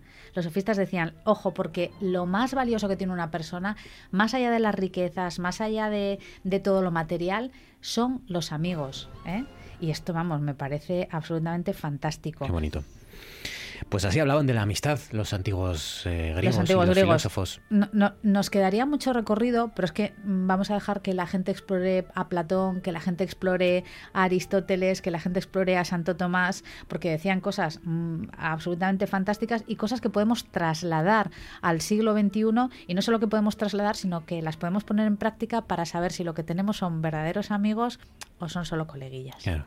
Y cuando lean esas frases baratijas, de baratija, ¿no? De de, todo a 100, pues eh, que, sepan que los filósofos ya dijeron todo eso mucho mejor y mucho antes. Que se dejen de libros de autoayuda, que vayan a los textos clásicos porque en Plutarco van a encontrar más satisfacción que cualquier libro de autoayuda escrito en los últimos cinco años. Oye, ¿te has leído El infinito en un junco? No. Tienes que leértelo, te va a gustar. Estoy segura. te va a gustar, fijo. Eh, creo que empieza Libro Viedo el día, el viernes. Sí. Eh, nada, en días. El viernes. Me voy a pasar el viernes con tarjeta en mano porque yo creo que voy a quemar la tarjeta. Vas a llegar así con los billetes como los raperos, ¿no? Vas a empezar a lanzar billetes ahí tengo, a las... tengo en mente, tengo en mente unas cuantas compras y, y, así no. Yo leo por encima de mis posibilidades, ya te lo digo. el último, eh, me he comprado un libro sobre el olor es el último libro que Odorama. Qué bonito. Que eh, es la historia del olor. Dificilísimo. De un autor eh, argentino, sí. Me parece complicadísimo escribir sobre el olor. Es que, lo que reivindica este, este escritor, periodista científico argentino, es que hemos mm, despreciado y olvidado completamente el olor en, a lo largo de la historia, ¿no? Que, que, en ningún momento se analiza el olor y los, y, los olores como relevantes en, en, a lo largo de la historia, ¿no? Sabemos a qué olía el antiguo Egipto, no sabemos a qué olía la Francia de, del XVII, no sabemos a qué olía todo. Uno, uno, el tema del olor con el tema del sexo. Recuerdo una vez una charla con un biólogo hace años que me decía, ¿tú por qué crees que se usan perfumes? Y yo decía, bueno, pues porque tienen un cierto poder, son un elixir, ¿no? Son mm. atrayentes. Y me decía, no, no, no, lo más atrayente que hay es el olor sin... Eh, sin, sin, eclipsar, sin, ocultar, ¿no? Exacto, el olor corporal, el, las, feromonas. El, las feromonas, el olor ah. humano. Dice, y los perfumes se utilizan para reprimir esas feromonas. Digo, bueno, no lo sé. Bueno, es que la tesis de este escritor, Cuxo se apellida, eh, la tesis es que mm, desde hace varios, un par de siglos más o menos, desde hace varios años, lo único que hacemos es eh, ocultar nuestros olores, ¿no? Y que cada vez eh, se huele menos en, nuestros lugares de trabajo, en las calles, en, nuestros cuerpos, cada vez olemos menos. Y, que, una parte fundamental para conectar, aunque sea mm, con una persona, aunque sea a nivel de amistad, es el, la conexión química, las, las feromonas. La, es lo que, una persona no, no te repela cuando hueles, ¿no? Cuando la hueles. Y que el olor es algo muy íntimo. Claro el olor es algo absolutamente íntimo. Solo establece, solo te dejas oler en determinadas circunstancias eh, con una persona con la que tienes absoluta confianza. Pues fíjense, al final sí acabamos hablando de sexo. Ven como al final no, no decepcionamos nunca. Sharon Calderón, cuídate, gracias. Un beso.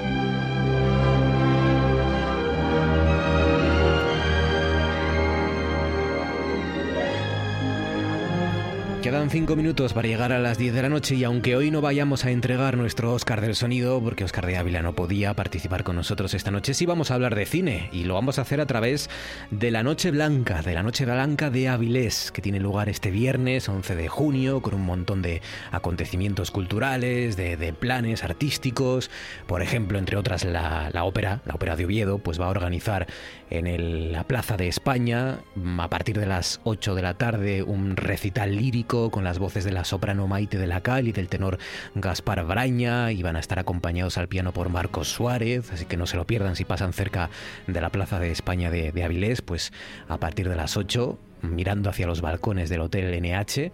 Ahí van a poder disfrutar de ese acto de, ópera de Oviedo. Otra cosa, otra cosa que también pueden hacer, bueno, o podían hacer o van a hacer algunos, porque creo que ya se han agotado las entradas, es participar y disfrutar del cine, precisamente, y de la relación del cine con el arte y con el mundo del arte en la actualidad. Es lo que van a organizar en Cuéntame un cuadro eh, a partir de las diez y cuarto, si no me equivoco, en, precisamente en esa noche blanca. Laura Tarrazo, Laura, buenas noches. Hola, ¿qué tal? Buenas noches. Vais a proyectar eh, Exit Through a Gift Shop, que es la, la, célebre, el célebre documental, ¿no? La película de, sobre el arte de, de, Banksy, que es este, no sé cómo definirlo, artista de reputación mundial, eh, que va pintando las paredes y que hace esos, esos grafitis de aquella manera, o esas plantillas, ¿no? Que tanto, tanto nos hacen reflexionar. Sí, bueno, eh, nada, en primer lugar daros las, las, gracias por, bueno, por acoger un poco esta actividad. Eh, decir que, bueno, que Banksy no es que la película sea sobre Banksy, sino que es el propio Banksy el que la dirigió. Es verdad. Eh, la película, al final, uno de los protagonistas es Banksy, pero mm, digamos que profundiza un poco en el nacimiento del, del movimiento del arte urbano tal como lo entendemos hoy. Eh, en la película podemos ver a pues un, sinfín de artistas urbanos que a día de hoy pues son eh, de los artistas contemporáneos más cotizados del momento y los podemos ver un poco en sus inicios, ¿no? Meternos un poco, pues como si fuéramos un poco con ellos por las calles, haciendo todos esos eh, murales, todos esos grafitis, etcétera. Claro, eh, vais a proyectar la película y luego tú la vas a explicar de alguna manera, o vas a analizar, ¿no? ¿Qué supone, qué supone este tipo para, para el arte contemporáneo?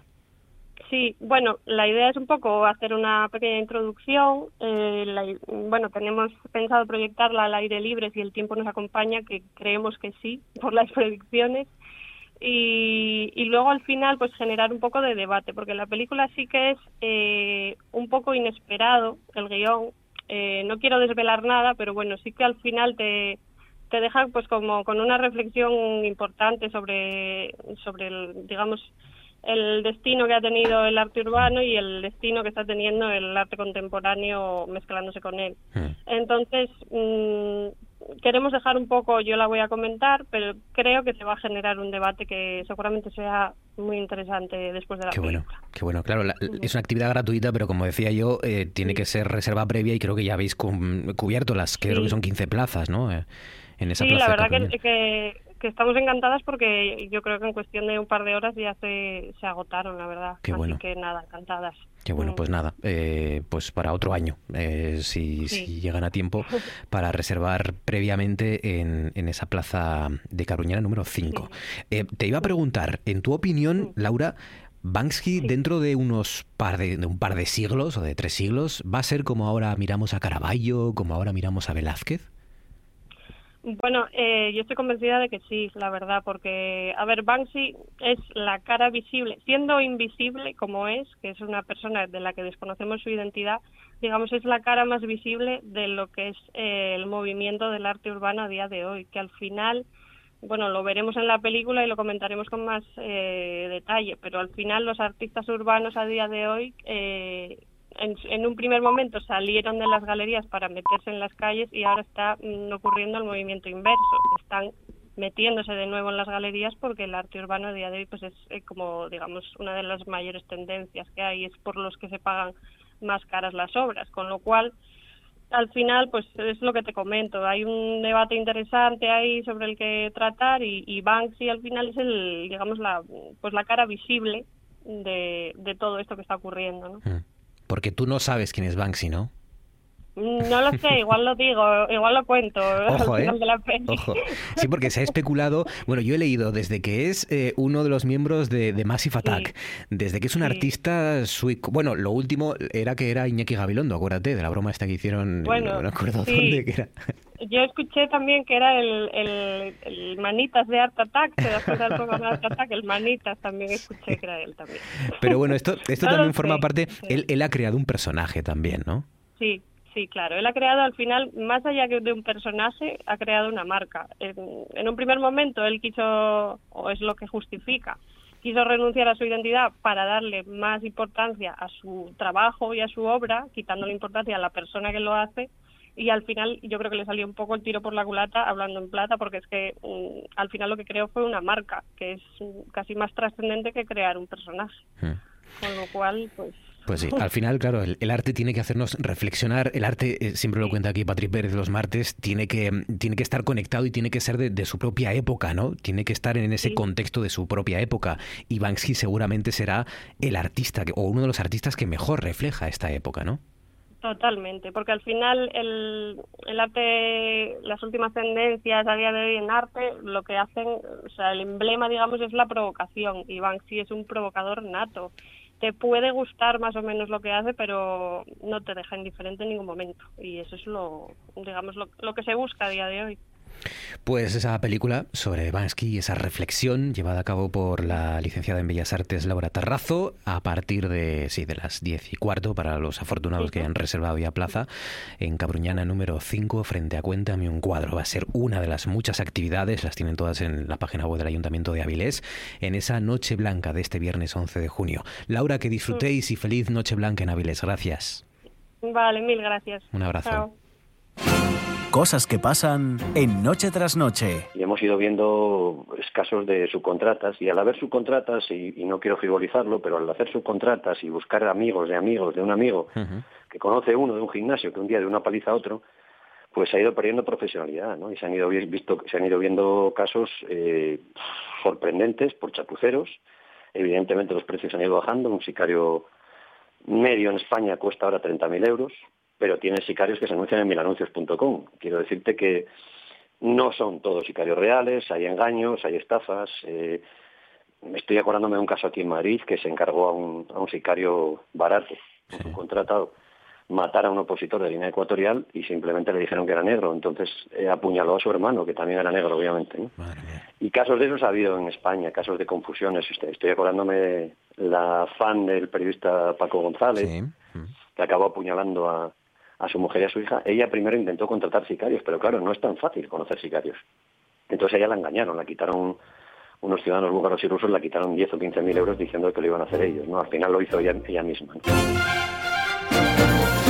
Son tres minutos lo que pasan, los que pasan sobre las 10 de la noche y ahora sí llega el momento de abrir nuestro Tú antes molabas, que será especial máscaras y del cual pues ya nos pueden ir contando todo lo que quieran a través de Facebook, de redes sociales, del teléfono 985080180 sobre series de televisión, películas, música también que tenga alguna relación con las máscaras. Bueno, de alguna manera la de Banksy, por ejemplo, también es una máscara, ¿no? De alguna forma, porque él ha creado un personaje y una identidad detrás de la cual se oculta.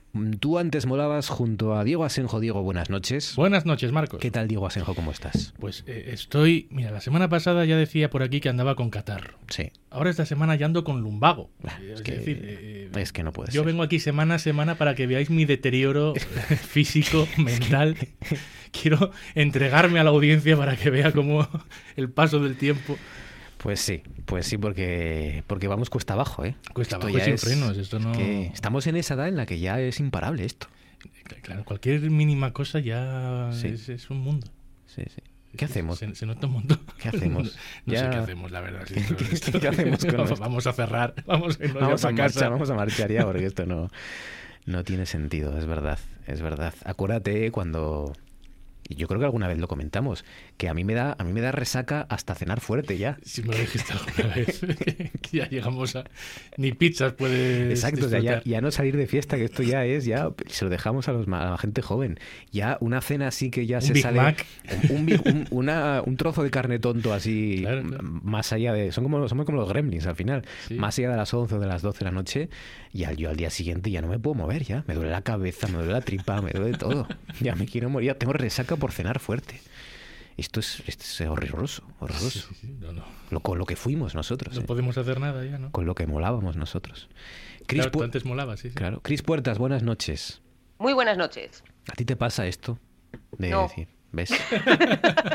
sí me pasa, pero es que me pedía el cuerpo trolear, perdón. que, es que de todos modos, en mi recuerdo, yo me acuerdo, yo era muy fiestera por lo que sea, y recuerdo que cuando me independicé, que me independicé como con 21 por ahí, tuve una época, claro, de repente vives en, casa y tal, y, tenía muchas ganas de estar en casa mucho tiempo. Y pensé, por lo que sea, que me había vuelto casera y que la época de salir se me había pasado. y eh, corroboro que no fue así. Todo en esta vida, amigos, es cuestión de práctica. Así que intuyo que después de toda esta época de pandemia, eh, bueno, digamos que la bestia está dentro. ¿Sí? ¿Tú crees? Que vamos a recuperar. Sí. vamos a... Vamos a ver nuestro yo de 20 años, lo vamos a, aunque sea así de lejos. Espero, espero, espero que no, porque mm, es bonito ir evolucionando. Quiero decir, todo bien, pero pero mi yo de 20 años mm, tenía todavía muchos golpes que darse. Bueno, mi yo de 36 también, pero bueno, espero que, que, los vaya afrontando cada vez mejor. Sí. A mí es que me da... Yo pensé que iba a ser así, ¿eh? pero eh, a mí es que me da pereza ya. Cuando salgo de aquí ya me da pereza ver a la gente por la calle. Y ya echo de menos aquellos felices días del toque de queda hay noches en las que... A mí se me hace muy raro eso, la verdad. lo de por la noche después del programa, que antes no había nadie por las calles. Y ahora encontrar gente tomando algo en una terraza o lo que sea, digo, ¿pero qué hacéis aquí? bueno, y, no en casa? Y, a, mí me, a mí me dan ganas de, cuando oigo ruido por, de madrugada, a la una de la mañana, me dan ganas de salir al balcón y decirle, pero volver para casa. Pero eso, ya, te pasaba antes del confinamiento. Sí, pero ahora, me pasa con más rabia, ¿no? Como reñir, reñir a la gente que está a la una de la mañana pasándolo bien, siendo felices por las calles, me dan ganas de salir a reñirles al balcón. Eh, Menchu Blasco, buenas noches. Buenas noches. Hemos empezado un poco de pres, Menchu, como ves. Pero... Sí, no, yo podía, podía esto añadir más porque eso de la calle, yo que vivo en zona centro, como que en el centro neurálgico de la juerga, eh, he pasado de esos silencios, esas noches maravillosas de poder hasta leer de noche ah. con la lluvia cayendo simple y llanamente, tan pancha, a estar escuchando gente hasta la... Bueno, ahora mismo aquí abajo hay un barullo del 15. O sea que, que vamos. Que, en vez de lluvia, gente orinando por las calles, ahora ya puedes leer como, como orina. El, el, sonido del, orín cayendo, precipitándose. es bonito para leer. Como, como el agua de la Alhambra de Granada, ¿no? Una corriente de un ruido de agua. Los, los leones ahí dando. Oye, hablando de leer, ¿habéis leído a Emmanuel Carrer? Yo, las portadas de los libros, pero nunca he leído un libro suyo, la verdad. ¿No habéis leído nunca? Yo nunca nada de él. ¿Chris? ¿No? No, no, no. Menchu, tú y yo sí, ¿no? Sí. Vale. Sí, hace tiempo ya, pero sí, sí, sí. Eh, a mí me gustó muchísimo el, reino. Mm, me gustó muchísimo el. ¿Cómo se llama? El, el desafío me sale. El El, sí, ya sé cuál es, tampoco me sale. El asesino este francés, que es la historia de de este mm, mm, francés que mató a, sus, a su propia mujer, mató a sus hijos, mató a sus padres, eh, después de estar 18 años haciéndose pasar por un trabajador de la Organización Mundial de la Salud, por un médico, y, sin haber sacado ni siquiera, porque precisamente fue en, en, la, cuando hacía la carrera de medicina, cuando decidió empezar a montar una enorme y gran mentira, el adversario. Ya me salió. El adversario. El adversario, una gran mentira que al final acabó así, ¿no? Con esa con esa serie de, crímenes y que estaba, creo que estaba en la cárcel, estaba cumpliendo cadena perpetua y no sé si salió hace algunos años o falleció hace unos años el, propio protagonista de, del, adversario. En realidad da igual, porque lo contaba yo al principio, ¿no? Al final es el propio Manuel Carrera el que nos cuenta su vida y sus movidas a través de los personajes, ¿no? Como en yoga, por ejemplo, ¿no? Como en yoga, que es el último. Que es, en realidad, eh, de hecho, yoga es el libro en el que él cuenta un poco todo su proceso de depresión que tiene. De hecho, lo, acabaron de, diagnosticar con, con, trastorno bipolar y de hecho ha tenido litigio con su mujer porque, claro, él en la historia mete a una mujer y demás y como se separó de la mujer, pues la mujer le dijo, vamos, hay litigio para que se quiten partes de la, de la novela. Claro, eh, eh, fue él, cuenta su divorcio, la mujer denunció al propio proyecto y a la editorial y él tuvo que construir la novela sin citar ni a su exmujer ni tampoco nada de lo que habría ocurrido realmente, de lo que ocurrió realmente con su mujer. ¿no? Entonces, yo, creo que, yo creo que de ahí vienen algunas críticas malas sobre, sobre esa última novela en particular, porque el resto... Claro, porque no ha podido... Claro, el resto eran novelas que siempre atraían el gusto de la crítica y del público. Con Yoga la crítica fue un poco más dura y yo creo que fue por eso, porque por primera vez los, los carrerianos se sintieron un poco defraudados porque él mete personajes que ya son sí ficción, 100% ficción, ficticios, y ya mete historias, pero es precisamente por esto, porque, porque no podía contar ni, ni citar el nombre de su estaba atado de, pies y manos. Ni contar lo que, lo que había sucedido, ¿no? Eso se parecía al argumento de Manhattan de Woody Allen, ¿no? Es un poco parecido. sí, sí, sí, sí, sí. Eh, la, su mujer le prohibió usar su vida y por eso tuvo que, que invertirse personajes. Pero aún así a mí me gustó, eh, aunque no tanto como el reino y como el, adversario. Y... A mí me encanta Limonov. Y Limonov, sí. Y Limonov, a mí Limonov me gusta muchísimo. Y Limonov, el propio Limonov decía que él no se parecía al, personaje que, describe eh, Carrer, entre otras cosas, porque yo creo que es mucho más interesante el personaje que, se inventa o que crea. Es que la novela, la novela en las películas siempre yo creo que se hace una biografía de alguien siempre se tienen que meter elementos para que enganche también al, lector o al, o al, que esté viéndola. Si no, yo creo que la vida de las personas en general sí pueden ser muy trepidantes, pero siempre va a haber puntos en los que va a ser muy plana, porque somos personas todos. Entonces, claro, en algún momento da, pues tendrá que darle ser, vamos, darle esa gracia ¿no? al personaje para que bueno, la gente se enganche, es que si no, y también hacer ese trabajo de, de imaginación, que es el creador, el artista, entonces pues eso, darle ese toque. Yo creo que eso está, eso está muy bien. Sí, pero lo hace, lo suyo. lo hace sin inventarse nada. Es decir, él, no.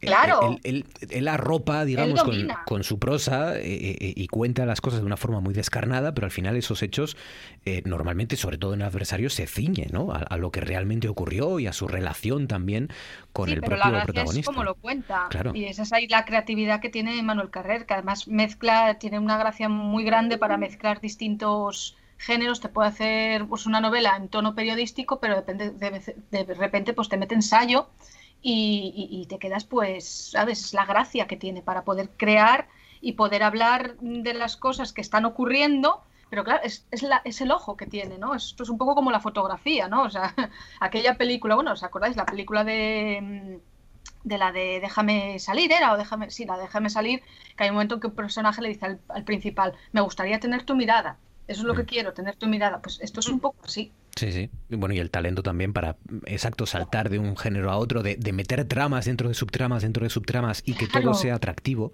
Que, a mí... Bueno, perdón, sí, sigue, sigue. No, no, que, no pierda agilidad, ¿no? El, la, el, claro, relato. a mí lo que me parece muy fuerte es que en Francia no se la haya reconocido nunca con el mayor premio. Ahora mismo no me acuerdo cómo se llama el mayor premio que hay. El Goncourt a Goncourt no, nunca se lo han reconocido y justo ahora lo han reconocido en los premios Princesa y me alegro de que se le reconozca porque es un, hombre muy prolífico pero además con calidad. Hmm. Que no es un hombre que sí, te puede bajar un poco en alguna novela o lo que sea, pero siempre te mantiene el listón. Y creo que, que vamos, que, que, me extraña que en su propio país, bueno, nadie es profeta en su tierra, ¿no? A lo mejor es un poco así, pero me extraña. Que... Eh, él hoy dice algo parecido, ¿no? Que, que en las entrevistas o en las declaraciones que ha hecho dice que el mundo hispánico es el que precisamente le ha brindado la acogida más cálida, ¿no? A sus, a sus libros.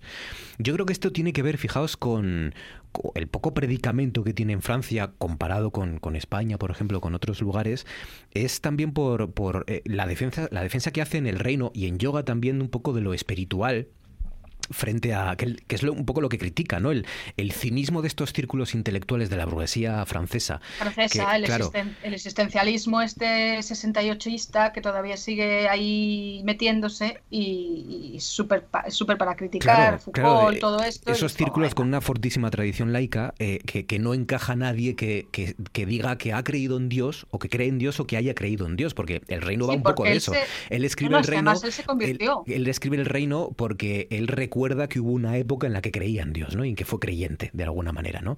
Y entonces él eh, eh, estructura toda esa, toda esa relación y esa reivindicación un poco de, de quitarse los, los prejuicios a la hora de reivindicar nuestra conexión con la espiritualidad a través de la, de la religión y sobre todo no de la religión como, como la creencia en la Santísima Trinidad, sino de, de nuestra, de nuestra cultura, ¿no? De nuestra cultura. Sí, de la espiritualidad, de como una energía, como algo que no tal, no tiene por qué ser un dios o lo que sea, simplemente eso, Mm, atribuir a la espiritualidad un poco el papel que pueda tener para las personas. Pero claro, esto, volvemos a lo mismo, esto en una Francia en la cual la intelectualidad está impregnada de algo eso que no, que no quieren nada que sea esotérico ni nada, o sea, lo echan todo fuera, pues bueno, se estarán perdiendo a lo mejor mucha sabiduría. Habrá quien crea que no, pero siempre hay que saber escuchar y mirar y posiblemente se le ha castigado Precisamente, seguramente se le ha castigado. El, habla de lo absurdo que es a veces abjurar de, una, de, esa génesis cultural y, y, de, y de eso, y de, y de cómo en, en, esa época pues se le tildó de todo de primario, de supersticioso.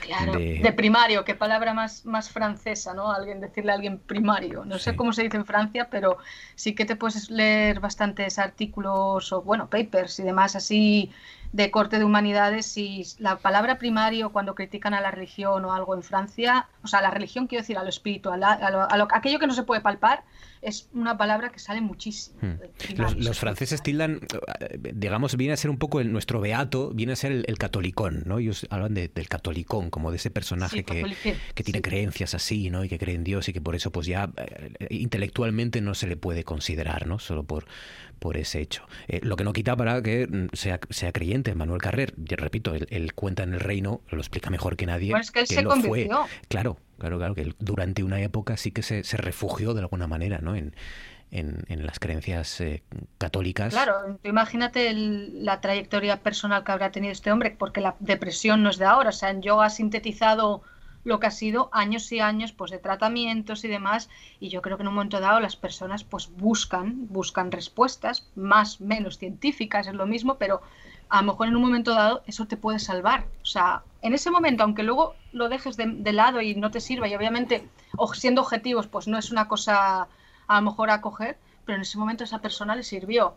Y ahí hay sabiduría y hay intelectualidad pero mm, no se le ve ha dicho Emanuel Carrer, basta con echar un vistazo a los nombres de los jurados y de los galardonados en todas las disciplinas para sentirse profundamente honrado de pertenecer a esta lista, habla de los premios Princesa. Dicen lo que a mí respecta me conmueve especialmente porque aunque desgraciadamente no hablo español, me encanta la literatura española y he tenido la gran alegría estos últimos años de descubrir que de alguna manera era mutuo. El mundo hispánico es el que ha brindado la acogida más cálida a mis libros. Dice esto sin duda tiene mucho que ver con la lealtad y perseverancia de mi admirable editor. Por eso quiero compartir este honor con Jorge Herralde, Lali Gubern, Silvia Sese y todo el equipo de Anagrama. Esas son las declaraciones, primeras declaraciones de Premio Qué gran editorial, Anagrama. historias de las letras, pues sí. Venga, contadme, ¿qué habéis visto, qué queréis sugerir o proponer, Diego, que me has estado viendo estos días? Pues volvemos con las series Marvel. Ya habíamos hablado aquí de WandaVision cuando se estrenó, después del el Soldado de Invierno y, Falcon, y ahora se ha estrenado hoy mismo, esta mañana, en Disney Plus, eh, Loki. Que Loki, que eh, aparecen los anuncios por ahí en las Todavía hay anuncios en las, en las paradas de autobús y estas cosas más en las Pero ahora además se mueve, es ah. como en Regreso al Futuro 2. Yo estoy maravillada con esto. Esto es una... ¿Hay anuncios de, verdad? Sí, se, se mueve, en, hay marquesinas que se mueve, hay como, o sea, está, sale Tom Hiddleston y se mueve un poquitín. En, Ah. Es un vídeo más que un más que un anuncio fijo. Ah, sí. Y yo estoy, pero como no sé cómo deciros, como mi bisabuela la primera vez que vio un televisor. Estoy así. Eso son como las visto, fotos de Harry. Potter. Sí, en Harry sí. Potter Sí. en los libros las fotos se movían. Es verdad, es Minority Report. De repente hemos llegado al futuro porque hay marquesinas con anuncios que se mueven, ¿no? Ahora no me gusta nada lo que pone el anuncio de que de Loki, que pone el, el dios, ¿cómo es? El dios. Es el eh, dios del engaño, no sé cómo pondrían en el anuncio. Ponen el dios troll. El o, el dios dios, o troll. el dios que trolea o algo así. Es Bueno, pues verdad, como tú es- cuando me dices a veces en vez de elfos me dices gnomos o... Es que esto, pero esto es, esto es denunciable, el dios que trolea a Loki. Lo bueno es que Ya, ¿la RAE ha aceptado ya trolea? Porque tiene que estar al caer. no lo sé. Si tienes el número, llama a a Arturo. Fabián, Arturo, Arturo y Javier Marías fijo que votan a favor, son los, son los dos. que debe estar con el con, eh, con el, be- el becerro. ¿Cómo es lo que come Arturo Pérez Reverte? ¿Qué, qué es lo que come? lo que cena. no lo sé. Cena una cosa. Clavos. Siempre lo pone en, en Twitter. Napalm. Cena Napalm. La palma. ¿Y qué te parece? ¿Has visto Loki? Ah, no? el Loki, sí, pues eh, eso es eh, acerca del personaje que hemos podido ver ya en las eh, películas de Marvel en los últimos 10 años y que en la última de todas ellas o de esa saga de 10 años que era Vengadores Endgame se ve lo que ocurre con ese personaje, lo dejan abierto, lo que ocurre con él. eh, al final de la película no se sabe qué, ha pasado con Loki y esta serie da respuesta a eso, es una continuación de aquella película y va hilando, yo creo ya, todos los eh, componentes de la trama que vamos a ver eh, de aquí a los próximos años en, en las películas de Marvel y que tiene que ver sobre todo con eh, universos paralelos, con viajes en el tiempo. Y, y todo eso está en esta serie que vuelve a ser una serie muy original dentro de lo que es eh, todo el mundo de, de estas películas, ¿no? que, que ya sabemos que prácticamente todas ellas se parecen entre sí más o menos, o, o, bueno, han, han creado ya un molde del que no se suelen salir demasiado porque saben que es el molde del éxito. WandaVision trajo ese componente un poco más original, más fresco, y esta Loki, al menos por lo que se ha visto en este primer episodio, parece que va también por ese lado, alejándose un poco de, de las películas y creando su propio, su propio ecosistema, ¿no? Y, y veremos cómo sigue siendo a partir de ahora la serie. Yo desde luego he quedado muy contento hoy. Pero tan original como WandaVision. No, Eh, no. No, porque WandaVision ya partía de, de esa premisa que además a algunos nos gustaba mucho de lo del homenaje a las series antiguas y tal. Y esta no, pero, pero se nota que, que eh, no se parece a las películas, que está al margen de ellas. Bueno, pues... ¿Son el- episodios semanales, Diego? ¿Cómo Eh, va? se- sí, eh, los miércoles se, se estrena cada episodio. Los ¿Y miércoles. de cuánto, cuánto duran? Pues este primero al menos ha sido de 50 minutos. El resto Ah, no sé cuánto será, pero bueno, imagino que, que sí, que será una duración media. El típico de estas series son 40 y pico. 40, minutos, más o 40 y pico, entre, entre 40 No y es 50. como WandaVision, que las primeras eh, capítulos eran 20, ¿no? 20 más 25. o menos. sí. Pues Loki la tienen en, en Disney Plus, la nueva serie de superhéroes del universo Marvel. Eh, Chris, que me estás viendo. Yo he empezado ayer, además, Snowfall, que es una serie que hay en, HBO. Creo que la producción realmente es de FX, pero en España la distribuye HBO. Eh, es una serie de 2017 que tiene cuatro temporadas. De momento he visto dos capítulos y me está gustando, pero he visto dos capítulos nada más. Va sobre, está ambientada en el principio de los 80, creo que es el 83, en Los Ángeles, y va sobre la epidemia del crack de cómo entra el crack en la sociedad y cómo empieza a devastarlo todo. Eh, tiene muy buena pinta. Mm, Me está interesando bastante. Vamos a ir viendo cómo va. Son cuatro temporadas en total. El, uno de los creadores, porque son tres, es John Singleton, que es el de los chicos del barrio, que murió en Ajá. 2019 de un derrame. Entonces, supongo, no sé, no quise mirar porque como tengo yo siempre mucho pánico a los spoilers, no quise mirar si ya está cerrado y son cuatro temporadas cerradas, si, si la serie continuó aparte. Yo solo sé que son cuatro temporadas, llevo dos capítulos y estoy contenta. Y sale Sergio Peris Mencheta, que hace ahí... Sí, sí, sí, Sergio Peris Mencheta la verdad es que tiene toda la pinta de que se está construyendo una, una carrera en Estados Unidos bastante chula después de la, de la última entrega de Rambo también. Y de- bueno, tiene que pasar un poco por lo que hay que pasar si eres actor español, que es aquello de hacer de narcotraficante o de sí. persona de mal vivir o de estas cosas. Pero Sergio Pérez Mencheta tiene una carrera interesante.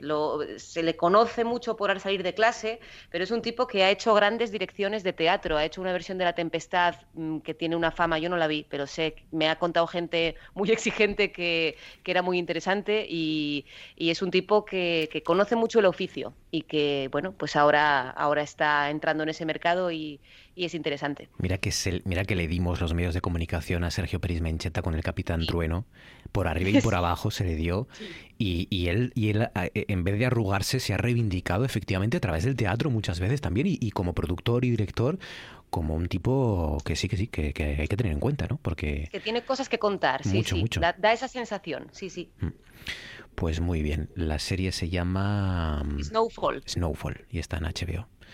No me estáis viendo Line of Duty, ¿eh? no, es verdad. Iba a empezarla. De hecho, iba a empezarla. Pero luego pensé, bueno, pero si ya habla Marcos de ella, ¿para qué vamos aquí a copar un tema que ya está tratado? Quizá, no, pues Yo estoy esperando. ¿Me he salvado o le he echado mucho morro en la explicación? Mucho morro. Yo quiero que me veáis Line of Duty, a ver si os gusta tanto como a mí. ¿Os entusiasma o no os entusiasma? Venga, vale. Menchu, tu turno. Pues yo no he visto así nada, sigo viendo, sí que quiero recomendar y vuelvo a incidir en el cuento de la criada la cuarta temporada. O sea, el que esté siguiendo la serie y todavía no se haya puesto con ella, eh, recomendadísima esta ¿Sabes, cuarta temporada. ¿sabes que, ahora mismo, en el penúltimo. sabes que ahora mismo está la audiencia en tensión por el que no cuentes nada y no, reveles nada. No voy a contar nada. Vale. No voy a contar nada más. No cuentes nada. Eres consciente, ¿no? Vale.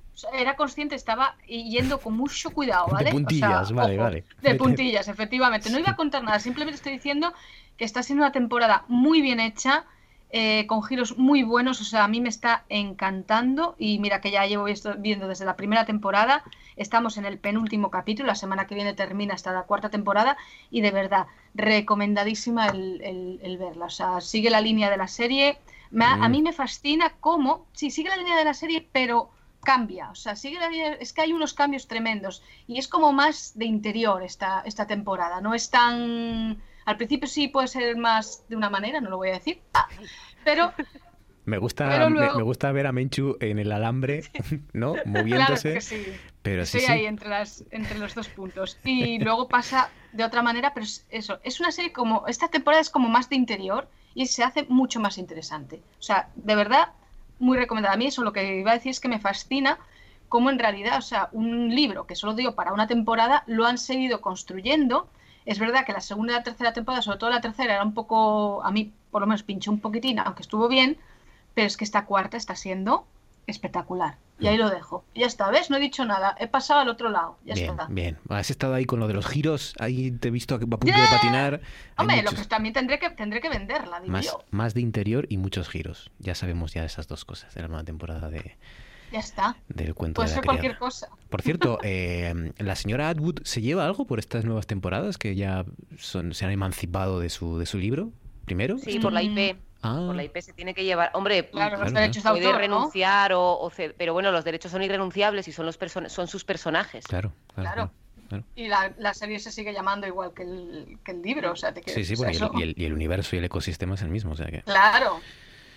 Sí, sí. Muy bien, pues nada, la cuarta que dices termina este fin de semana o esta semana ya, el último capítulo, ¿no? La que, la que, la que viene termina, termina, sí, la que viene, termina la que viene. La semana que viene. Pues dicho esto, son 27 los minutos que pasan sobre las 10, nos vamos a centrar en este Tú antes molabas especial Máscaras. 4, 3, 2, 1, 0. We have ignition.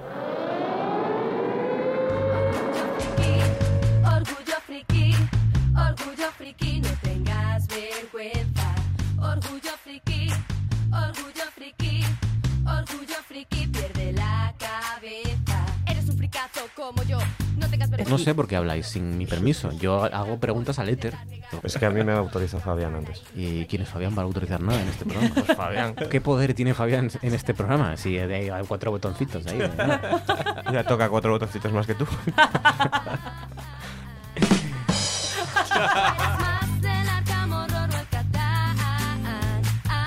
Yo creo que es mi película favorita de Batman con honores. Incluso me atrevería a decir que es mejor que del Caballero Oscuro. Y ahora espero que ahora me matéis, ¿vale? Por lo que acabo de eh, estamos, eh, Diego y yo nos estamos abrazando ahora mismo, Carol.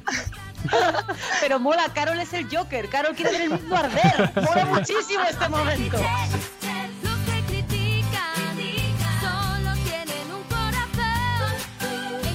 La Merca es para todo.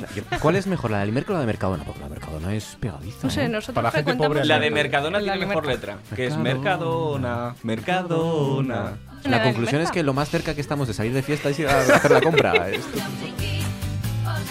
Pues venga, vamos allá, vamos a hablar de máscaras y todo lo relacionado con las máscaras en el mundo de las series de televisión, del cine, de la música, ¿por qué no? Cris Puertas, ¿con qué arrancas? Yo voy a hacer tres brevísimos monográficos sobre el uso de la máscara. Es que es un tema que, claro, por lo que sea me gusta y, me ha costado mucho cerrar. Entonces, el, el primero de los enlaces que os voy, a, os voy a enviar es eh, la máscara como elemento que oculta el mal. ¿Vale? Y lo voy a cerrar en cinematografía, porque en literatura, en teatro, en distintas representaciones de ficción ya sería, nos iríamos de tiempo. Pero en cine sí que puedo dar cuatro ejemplos de cómo, de cómo se suele utilizar. El primero que se conoce, o, o el primero popular que ha trascendido, es el de The Painted Lady, que es una película de 1912 de, de W. Griffith. Y es también la que se considera la primera película que trata el tema, el, el subgénero que se ha hecho muy popular de invasión del hogar enmascarado que oculta su rostro e invade un hogar ajeno, ¿vale? Esto lo conocemos hoy en día muchísimo, ¿no? Desde Los Extraños, eh, Funny Games. Fanny eh, Games, te iba a decir. Sí, Fanny- lo que pasa es que, bueno, allí no llevan máscara porque, bueno, llevan una máscara, aunque no sea física, ¿no? Claro. De alguna manera. Hmm. Pero bueno, sí, tenemos un montón de ejemplos muy, muy actuales. Eh, después, de hecho, está muy ligado siempre al terror. Todo lo que voy a contar va a ser género muy, muy, muy relacionado con el terror y, bueno, alguna incursión en el thriller. De hecho, el primer eh, jump scare, que se llama, que es el primer, ahora se lleva también muchísimo, que es esto del, ¡ah! ¿Sabes? Del sorprenderte de repente, del asustarte de repente. Mm. En teoría está documentado con relación a una máscara, que es la versión del fantasma de la ópera de 1925. Ahí cuando se quita Lon Chaney la, la máscara y dice, ¡mira! es el primer momento que se pretende que el espectador eh, se sobresalte en, en- en cine eh, dentro del género de terror. Es la, la idea. Mira, Voy me- a me- pasar Me estoy a... acordando, no hemos traído Star Wars. Podía ser también. verdad. Claro. Es verdad. Lo que pasa que ahí es más como, es más viscoso, ¿no? Es más como, como, como los platos de comida asquerosa que come Indiana Jones en, ¿sabes? Es más, en- más en plan de, uy, esta cara, uh, qué a-". Sí. pero no es un sobresalto de chan, chan, chan. Eh, no, no era la cara que esperábamos, digamos. No era la cara, sí. Sí. Sí, porque además, bueno, tiene un punto como tan de gentleman Darth Vader, de tan, tan charming y con tanto encanto que es como complicado, ¿no? Yo qué sé. Pero bueno, luego, eh, dentro de esta idea de, de- de ocultar el mal, hay una peli muy chula francesa, que es, si no me equivoco es del 1960, que es una peli que ha visto Almodóvar 300 veces cuando, cuando hizo el guion de La piel que habito, ¿vale? Tiene mucho que ver. Es un médico muy perverso que utiliza una máscara para que se la ponga a su hija y contener su rostro de alguna y es una máscara súper parecida a la de a la de la noche de Halloween muy, es una especie de máscara neutra deformada también muy chula o Onibaba que es una peli japonesa del 64 que en este caso trata que esto es muy de teatro muy teatral y muy de tradición además oriental eh, la idea de las máscaras eh, que encierran los demonios entonces la propia máscara es una máscara que ya está endemoniada entonces quien la lleve va a pasar a su ser esa, esa forma demoníaca y, y ese comportamiento demoníaco también, ¿vale? Y luego ya estaría, entraríamos en, eh, a partir del 74, que es cuando llega la matanza de Texas, que aquí hay máscara porque se basa en Ed Gein, que era un asesino real que se vestía con pieles, un poco tipo el del silencio de los corderos. Sí, bueno, y se, luego, se inspiró, el personaje del Silencio de los Corderos se inspiró en, en En ese, Ed Gein también, en ese sí, sí. criminal, sí, en esos crímenes reales. Y, y luego ya llega eh, Terror al anochecer, que es del 76, y luego ya entramos en carrerilla con Halloween, y a partir de ahí Viernes 13, y un montón de slashers que utilizan esta figura de, del enmascarado o el tipo quemado, como, en, como Freddy, por ejemplo.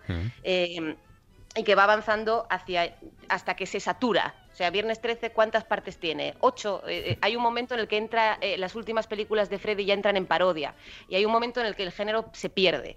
Y ahí aparece la posmodernidad de los años 90, que es cuando, igual que Solteros o Reality Bites, habla sobre el amor con de un modo casi metareferencial, viéndolo desde fuera, Mm. es un poco una característica de la, de la generación X. Llega Pulp Fiction y te habla del cine viéndolo con cierta ironía y, y- y con homenajes continuos, pues el terror también encuentra a Wes Craven ahí una, una clave que es vamos a hacer slasher, pero lo vamos a hacer metareferencial y vamos a tirar de Scream y vamos a partir de aquí a revalorizar todo esto.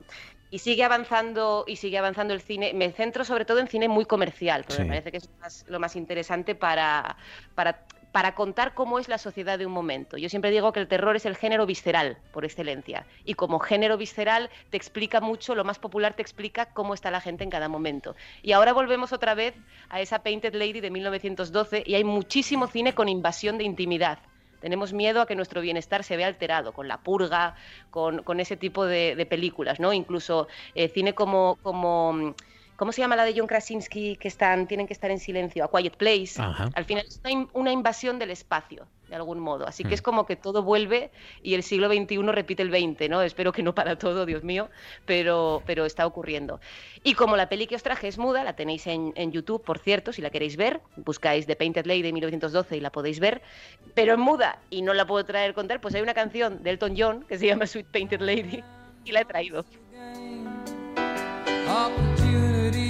Twist me like a rat in a drain.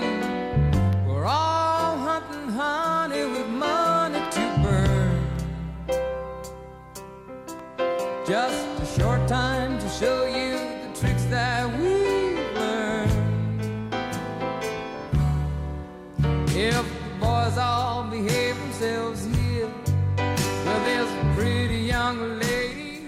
Elton John con The Painted Lady. Mira que es verdad, mira que te gustó A Quiet Place. Yo recuerdo que la, propusiste aquí mucho, la sugeriste, ¿no?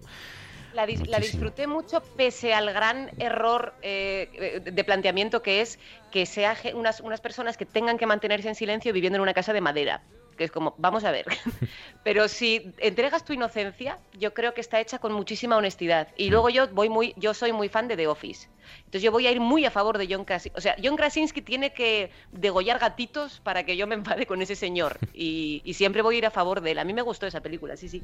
Fíjate que, carrera han tenido tanto él como Steve Carell luego, ¿eh? Sí.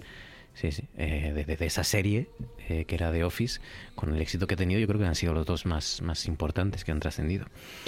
The Painted Lady. Venga, Diego, primera elección. Primera elección es Watchmen. Eh, si hablamos de máscaras, tenemos que hablar de superhéroes, porque forma parte de, la identidad de todos ellos, ¿no? El, mantener esa doble identidad, el esconder eh, quiénes son realmente detrás de la máscara. Y de hecho, en muchos cómics e incluso en películas de superhéroes hay grandes momentos que se basan únicamente en eso, en que el malo. Eh, Desvele su identidad. Efectivamente, mm. coge la máscara y se la quita.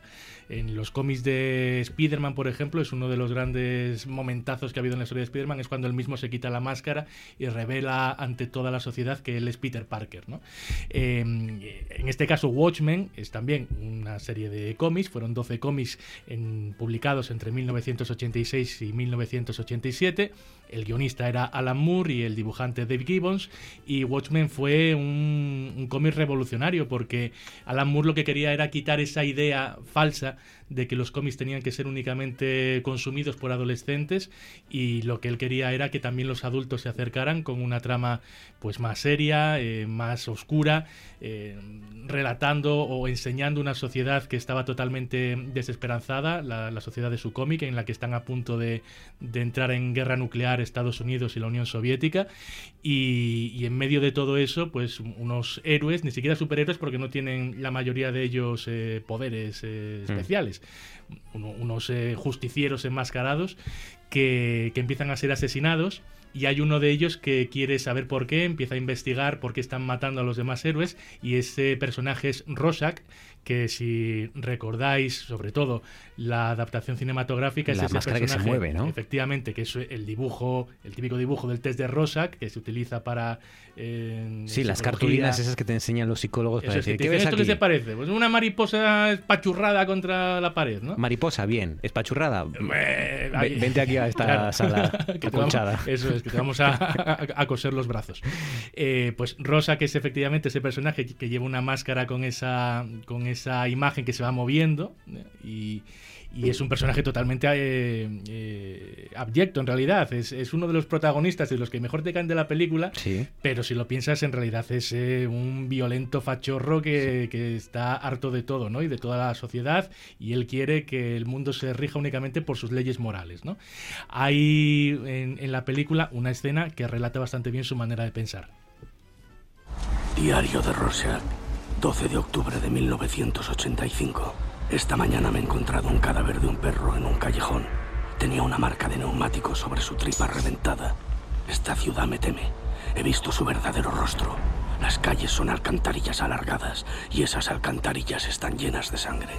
Y cuando se forme una costra en los desagües, todas las animañas se ahogarán. La mugre acumulada de tanto sexo y tantos asesinatos les cubrirá con su espuma hasta la cintura y todas las putas y los políticos alzarán la vista y gritarán, sálvanos. Y yo susurraré, no. Rorschach, el, personaje que hace moverse la trama ¿no? de, Watchmen. Menchu, primera elección. Pues yo mi primera elección en general la saga Show, ¿sabéis? Show el, de, el del puzzle, mm. que es una saga de terror psicológico y bueno, porque he escogido yo esto en máscara, concretamente luego explico un poco la escena. Jigsaw, sabéis que es el personaje, que es el asesino de, las, de la saga, que significa puzzle. Es un asesino que ya dentro de lo que cabe tiene una máscara porque tiene un muñequito, como no sé, si me imagino que habréis visto la película, tiene un muñequito que sale en una televisión y en plan de quiero jugar a un juego, ¿vale? Mm. Y tiene gente, o sea, suele secuestrar a gente siempre conectados entre ellos y de alguna manera lo que hace secuestrándoles y poniéndoles pruebas, porque les pone pruebas muy duras, como sabéis, son pruebas que, bueno, de supervivencia, de si quieres sobrevivir vas a tener que, hacer algo que normalmente, que de alguna manera te quita la máscara, ¿no? De alguna manera coge a esa gente y los juzga, de una manera en plan, mira, has hecho esto, esto, esto y demás, y entonces los somete a pruebas muy duras y de eso de alguna manera les quita la máscara. Pruebas muy duras y, muy gores, como cortarse un brazo, por ejemplo, o algo así. O un ojo, o lo que sea, claro, sí, o sea, claro. Ojo, es muy interesante cómo se pone a prueba la naturaleza humana en, este, en estas películas. Yo creo que es una de las cosas, por lo menos a mí, que siempre más me enganchó de la saga, aunque tiene ocho partes y yo creo que llegué a la cuarta, a la quinta y ya dije, mira, hasta luego. De hecho, ahora se ha sacado una que es Spiral con, con Samuel L. Jackson, que dicen que es malísima. Yo todavía no la he visto, pero claro, me falta por ver pues las cuatro últimas tranquilamente porque al fin y al cabo se acaba repitiendo. Mm. Lo que pasa que en su momento fue muy interesante el planteamiento, por eso, porque jugaba de una manera psicológica muy interesante con, los personajes a los, que, a los que sometía esas pruebas, ¿no? Por eso, porque ponía la naturaleza humana al límite. Yo concretamente os he traído una escena de la segunda parte de Show 2 en la que hay un personaje, ¿no? Que se llama Michael, que tiene un dispositivo alrededor del cuello que resulta ser una máscara. Pero claro, no es una máscara cualquiera. Eh, vamos a escuchar. Hola, Michael. Quiero jugar a un juego. Hasta ahora, en lo que generosamente llamaríamos tu vida, te has dedicado a observar a los demás. La sociedad te calificaría como un delator, un chivato, un soplón. Yo te califico como indigno de ese cuerpo que posees y de esa vida que se te ha dado Ahora vamos a ver si estás dispuesto a mirar en tu interior y no al exterior, a sacrificar aquello de lo que tanto dependes para seguir viviendo. El dispositivo que llevas al cuello es una máscara mortal. La máscara tiene un temporizador. Si no encuentras la llave a tiempo, la máscara se cerrará. Piensa en ella como en una venosa moscas. Una vez nos atrapamos, casi ha saltado la sangre ya hasta aquí en la. Sí, no, no, aparte que, el personaje lo tiene, eh, tiene la, llave para poder abrir ese dispositivo, la tiene en el ojo. O sea, se tiene que abrir el ojo. Madre mía. Hay mucha casquería en estas películas. Eh. A ver. ¿seríais, ¿Seríais capaces, no sé si sois de, de eso, ¿seríais capaces de decir cuál es la menos mala de las cuántas? ¿Seis, siete o nueve? yo creo que la primera y la, y las segundas yo creo que son las menos malas por ser novedosas y demás. Ahora buenas obviamente no son tampoco. La primera y la segunda. yo solo he visto la primera y me encantó, la verdad. Sí, yo es que las mezclo yo, Sí, yo creo que no son malas películas. No, la primera me parece muy buena, la verdad. Sí, sí. La primera es de la primera. A ver, el planteamiento, claro, que es muy, muy original. ¿Y dónde está la primera? No, y la, estructura está, es chula, está muy bien. Claro. Es, una estructura muy, muy casi de espacio único, aunque de hecho podría hacerse hasta sin, sin flashbacks, porque hacen flashbacks de vez en cuando, no haría ni falta.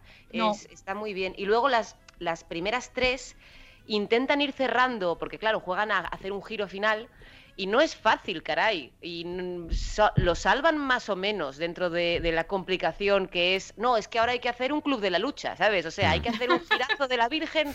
Cada, y claro, eso cada vez se hace más complicado. Yo también lo dejé como hacia la cuarta o por ahí, porque bueno, es satura un poco, porque son muy extremas. Pero yo no, no creo que sean subproductos, mm, para nada. Eso sí que no. Yo creo que marcaron generacionalmente, o sea, a nosotros que nos tocó más o menos y yo creo que, que, lo vivimos, o sea, fue un terror novedoso. Además, en, la primera, Jolín, el que el prota es Cary Elways, que es un señor al que no queremos que le pase nada malo, ¿sabes? En plan de, oiga, por favor, pero este señor, este, ese de la princesa prometida, este, sacáislo de ahí, dale una magdalena. ¿Pero qué hacéis? Por favor. ¿Qué es esto? ¿Qué está pasando aquí, no? Eh, creo que está, creo que pone aquí que creo que está en Prime Video, pero no, no sé. No Movistar he visto yo que está. Movistar, pues entonces me fío más de ti que de mí. Movistar, So, la primera al menos. Eh, venga, segunda ronda, Cris Puertas. Ahora me voy a la máscara como una extensión del cuerpo, ¿eh? Eh, como potenciando las facciones humanas, las físicas y también las emocionales. Y aquí mm. hay miles de ejemplos, pero el ejemplo gordo, gordo, gordo, en lo que yo conozco sobre todo, que es el teatro, sería la comedia del arte italiana. Fabián, vamos a ambientar esta brevísima explicación que voy a hacer.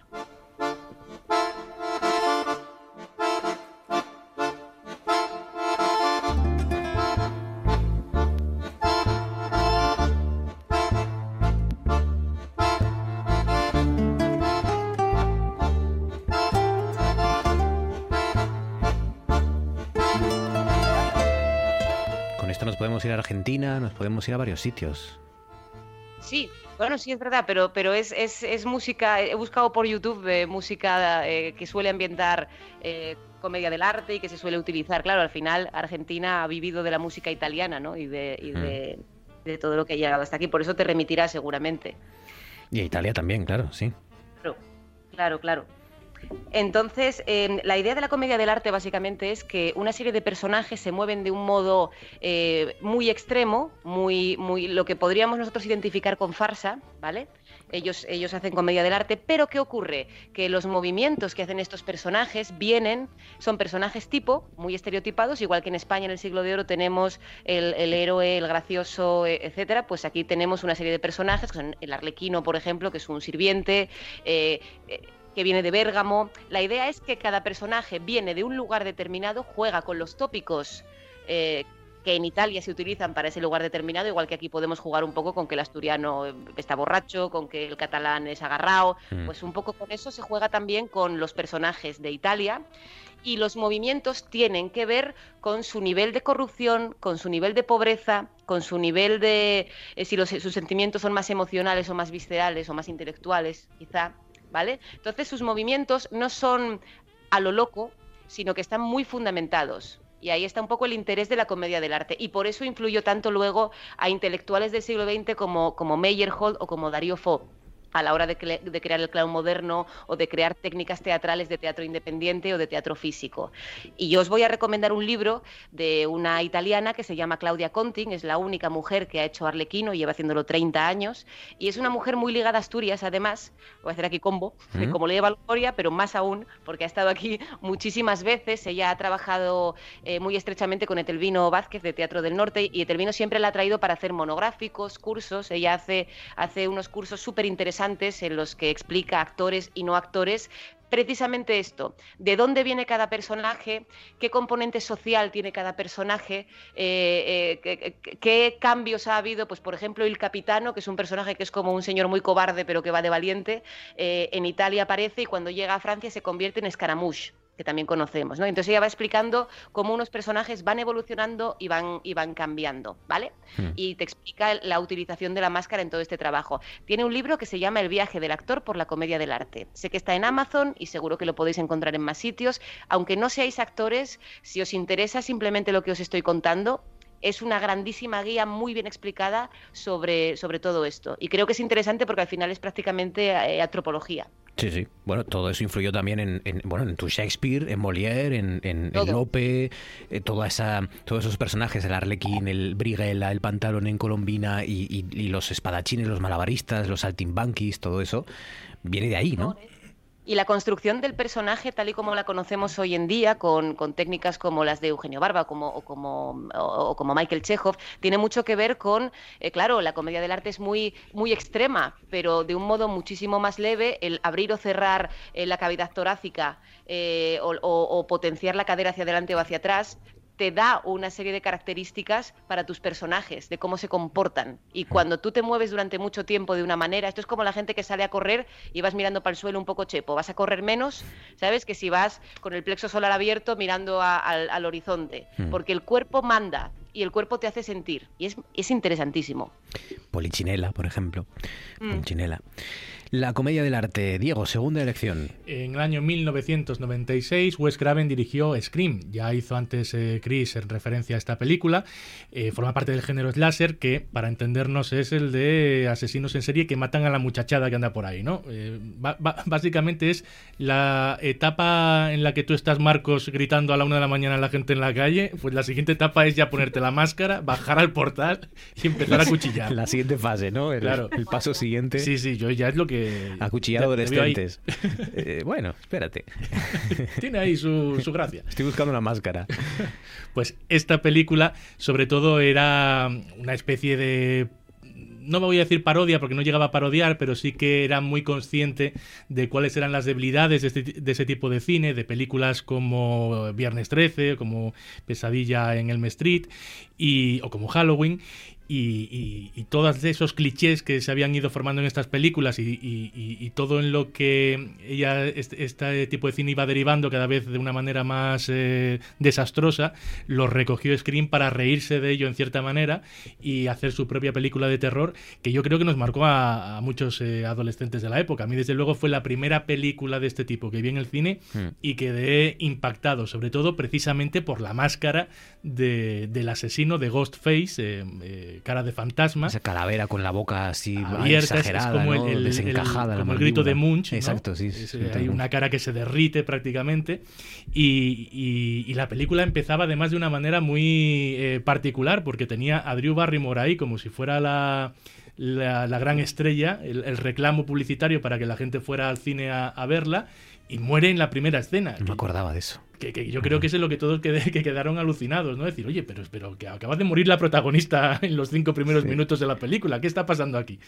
Eh, claro, eh, Scream luego mm, cayó presa de la propia maldición que intentaba conjurar, porque todo lo que criticó, mm, bueno, pues ya eh, el año que viene se estrena la quinta parte de Scream. Venga ya. Sí, sí, sí, sí. Ha tenido incluso una serie de televisión con sus dos temporadas, es decir, que ya ha ido poco a poco desbarrando la, la propia saga, ¿no? Eh, vamos a escuchar algo que nos encanta, que es un tráiler de los 90. Diga. Hola. ¿Quién es? Si tú me dices tu nombre, yo te diré el mío.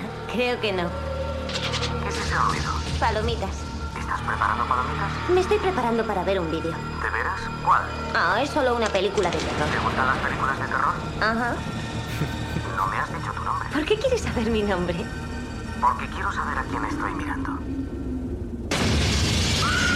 Alguien está jugando a un juego mortal.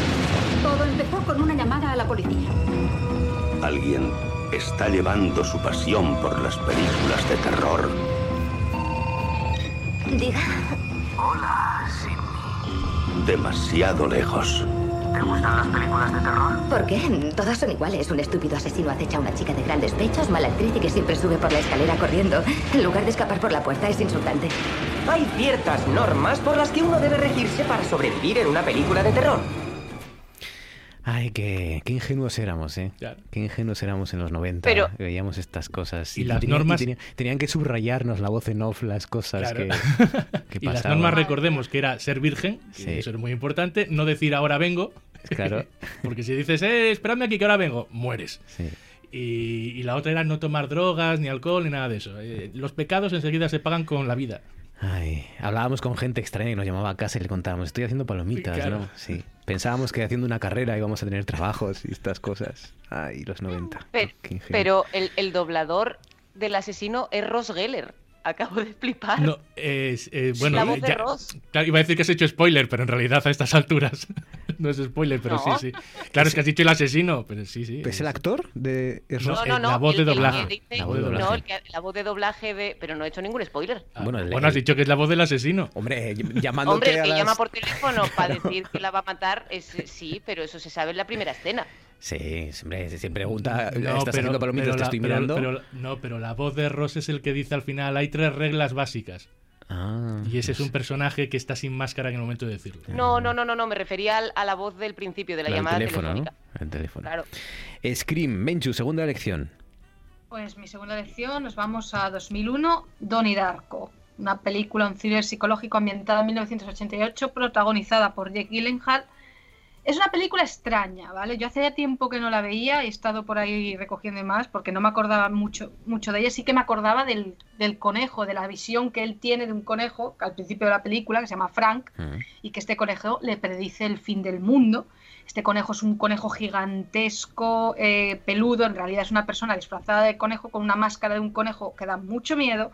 Y claro, las visiones de este conejo van como en aumento y en un momento dado, claro, todo el mundo empieza a decir, este chico no está bien, por lo tanto, empiezan a tratarlo psiquiátricamente porque piensan que está esquizofrénico, pero claro, empieza a haber giros ahí, ahí con mucho planteamiento filosófico y moral, incluso de viajes en el tiempo, ¿no? Con agujeros de gusano. Y, claro, a lo mejor es que el chaval no estaba, ¿sabes? No estaba tan loco como lo pintaban. La verdad es que la película, mm, yo, es que es eso, no me acordaba mucho de ella. Me acordaba, ah, ostras, cuando dijiste lo de máscaras, dije, voy a poner esta por la, por la máscara del conejo pero claro, no me acordaba bien de ella y eso, estuve estos días recopilando y es eso, es una película súper extraña, pero que merece la, pena verla. Yo os he traído el tráiler, que no es de los 90, pero se oye algún... Ojo. Alguna, algún narrador por ahí, sí, sí. Un nuevo amigo. ¿Real o imaginario? Despierta, Donnie. Imaginario. Me gustaría contaros una historia sobre un joven cuya vida estaba totalmente destrozada por instrumentos del miedo. Estoy viendo cosas. Donnie está teniendo lo que comúnmente se conoce como alucinaciones visuales. Visiones. Tengo que obedecerle. Me salvó la vida. ¿Has visto algún portal? ¿Les ha hablado alguna vez de su amigo Frank? El conejo gigante. ¿Qué?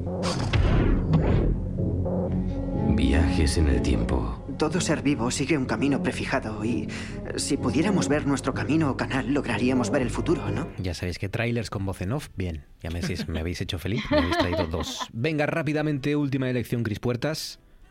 La última es la máscara como metáfora de la ocultación de las emociones, que es un poco quizá lo, más obvio que está en, nuestro lenguaje, está en un montón de canciones, como por ejemplo este temazo maravilloso de Graham Parker que se llama Under the Mask of Happiness.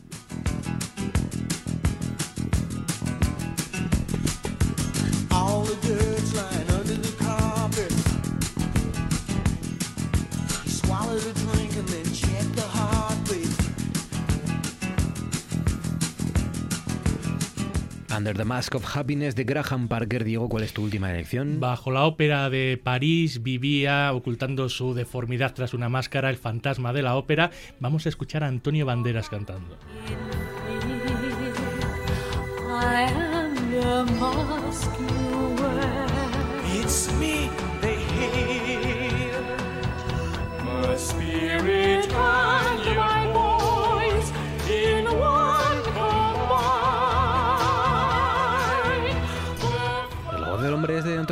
Antonio Banderas? Con Sarah Brightman. El fantasma de la ópera. Menchu, ¿con qué cierras? el dúo enmascarado más icónico de la música electrónica y house desde que empezasen a triunfar allá por los 90, Daft Punk con su Get Lucky.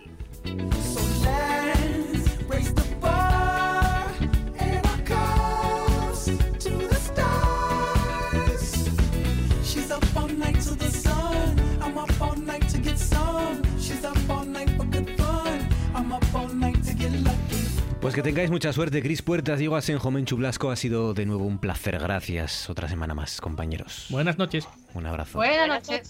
Gracias a todos ustedes. Nosotros nos vamos antes. Llega el rap, como siempre, de la mano de Eli Swing y Darío Liborio. Qué pereza la pose de rapero Ninguno reza por el guero que no es guero ni endereza su vida con mero mero. Solo tienen la proeza de vaciar su cabeza cuando llenan de chustas el cenicero. Y eso solo lo primero porque mira, desde su punto de mira solo tiran a ver si la cuerda estira para poder ir de gira mientras giran en torno a tanta mentira y tío deliran. Ni un pelo de tonta, respeto no se compra, no bebo de sus dogmas. Tú no me llames compa. Quieren ser los malos y los veo a diario que por un poco de fama se acaban poniendo en pompa. Normal que se corrompa, no mida sus formas. Los principios mueran y la unidad se rompa. Lo toman como un juego y aquí no hay saltos de comba. Rabia, fuego, miedo, dolor vertidos en tromba. Mátame si algún día acabo así Hablando de tonterías y llamándome MC Fardando de que vendía, dándome las de allí Si has nacido en la herida, tú no eres Jay-Z Mátame si algún día acabo así. Hablando de tonterías y llamándome de que vendía, dándome las de allí. Si has nacido en la herida, tú no eres Jay-Z. Qué pereza, me da ver que tropiezan contra la misma piedra. Sus aires de grandeza, alimentar al ego es lo que interesa. Llegar a tener nombre rapidito cuando empiezan. Subir como la espuma, ser el nuevo Maluma. No salen de la cuna, piden recompensa. Vestir de fila o puma, acariciar la luna. Hablar sobre la calle sin saber lo que pesa. Vuestras barras no son mis barras por lo general. Yo veo pusharra que a vosotros os suena genial. La rima guarra de farra y de genital. Ahora el que farda de macarra lo llaman real. Todos son G's y hacen hits, esto es demencial. Nadie hace mixtape, quisisteis lo comercial. No lo entendisteis, visteis lo superficial. Por eso vestís de triste y lo hacéis imparcial. Mátame si algún día acabo así Hablando de tonterías y llamándome MC Fardando de que vendía, dándome las de tú no eres Jay-Z. Mátame si algún día acabo así Hablando de tonterías y llamándome MC. Fardando de que vendía, dándome las de allí Si has nacido en la herida, tú no eres Jay-Z. Con nuestros raperos Darío Liborio y Eli Swing nos vamos. Recuerden que la radio continúa, que ahora llega eh, Oído Cocina y luego Sentir Asturias. Y que nosotros volveremos mañana a las 9, como siempre, para cerrar el día junto a ustedes. Gracias de nuevo por habernos acompañado. Feliz noche y hasta mañana.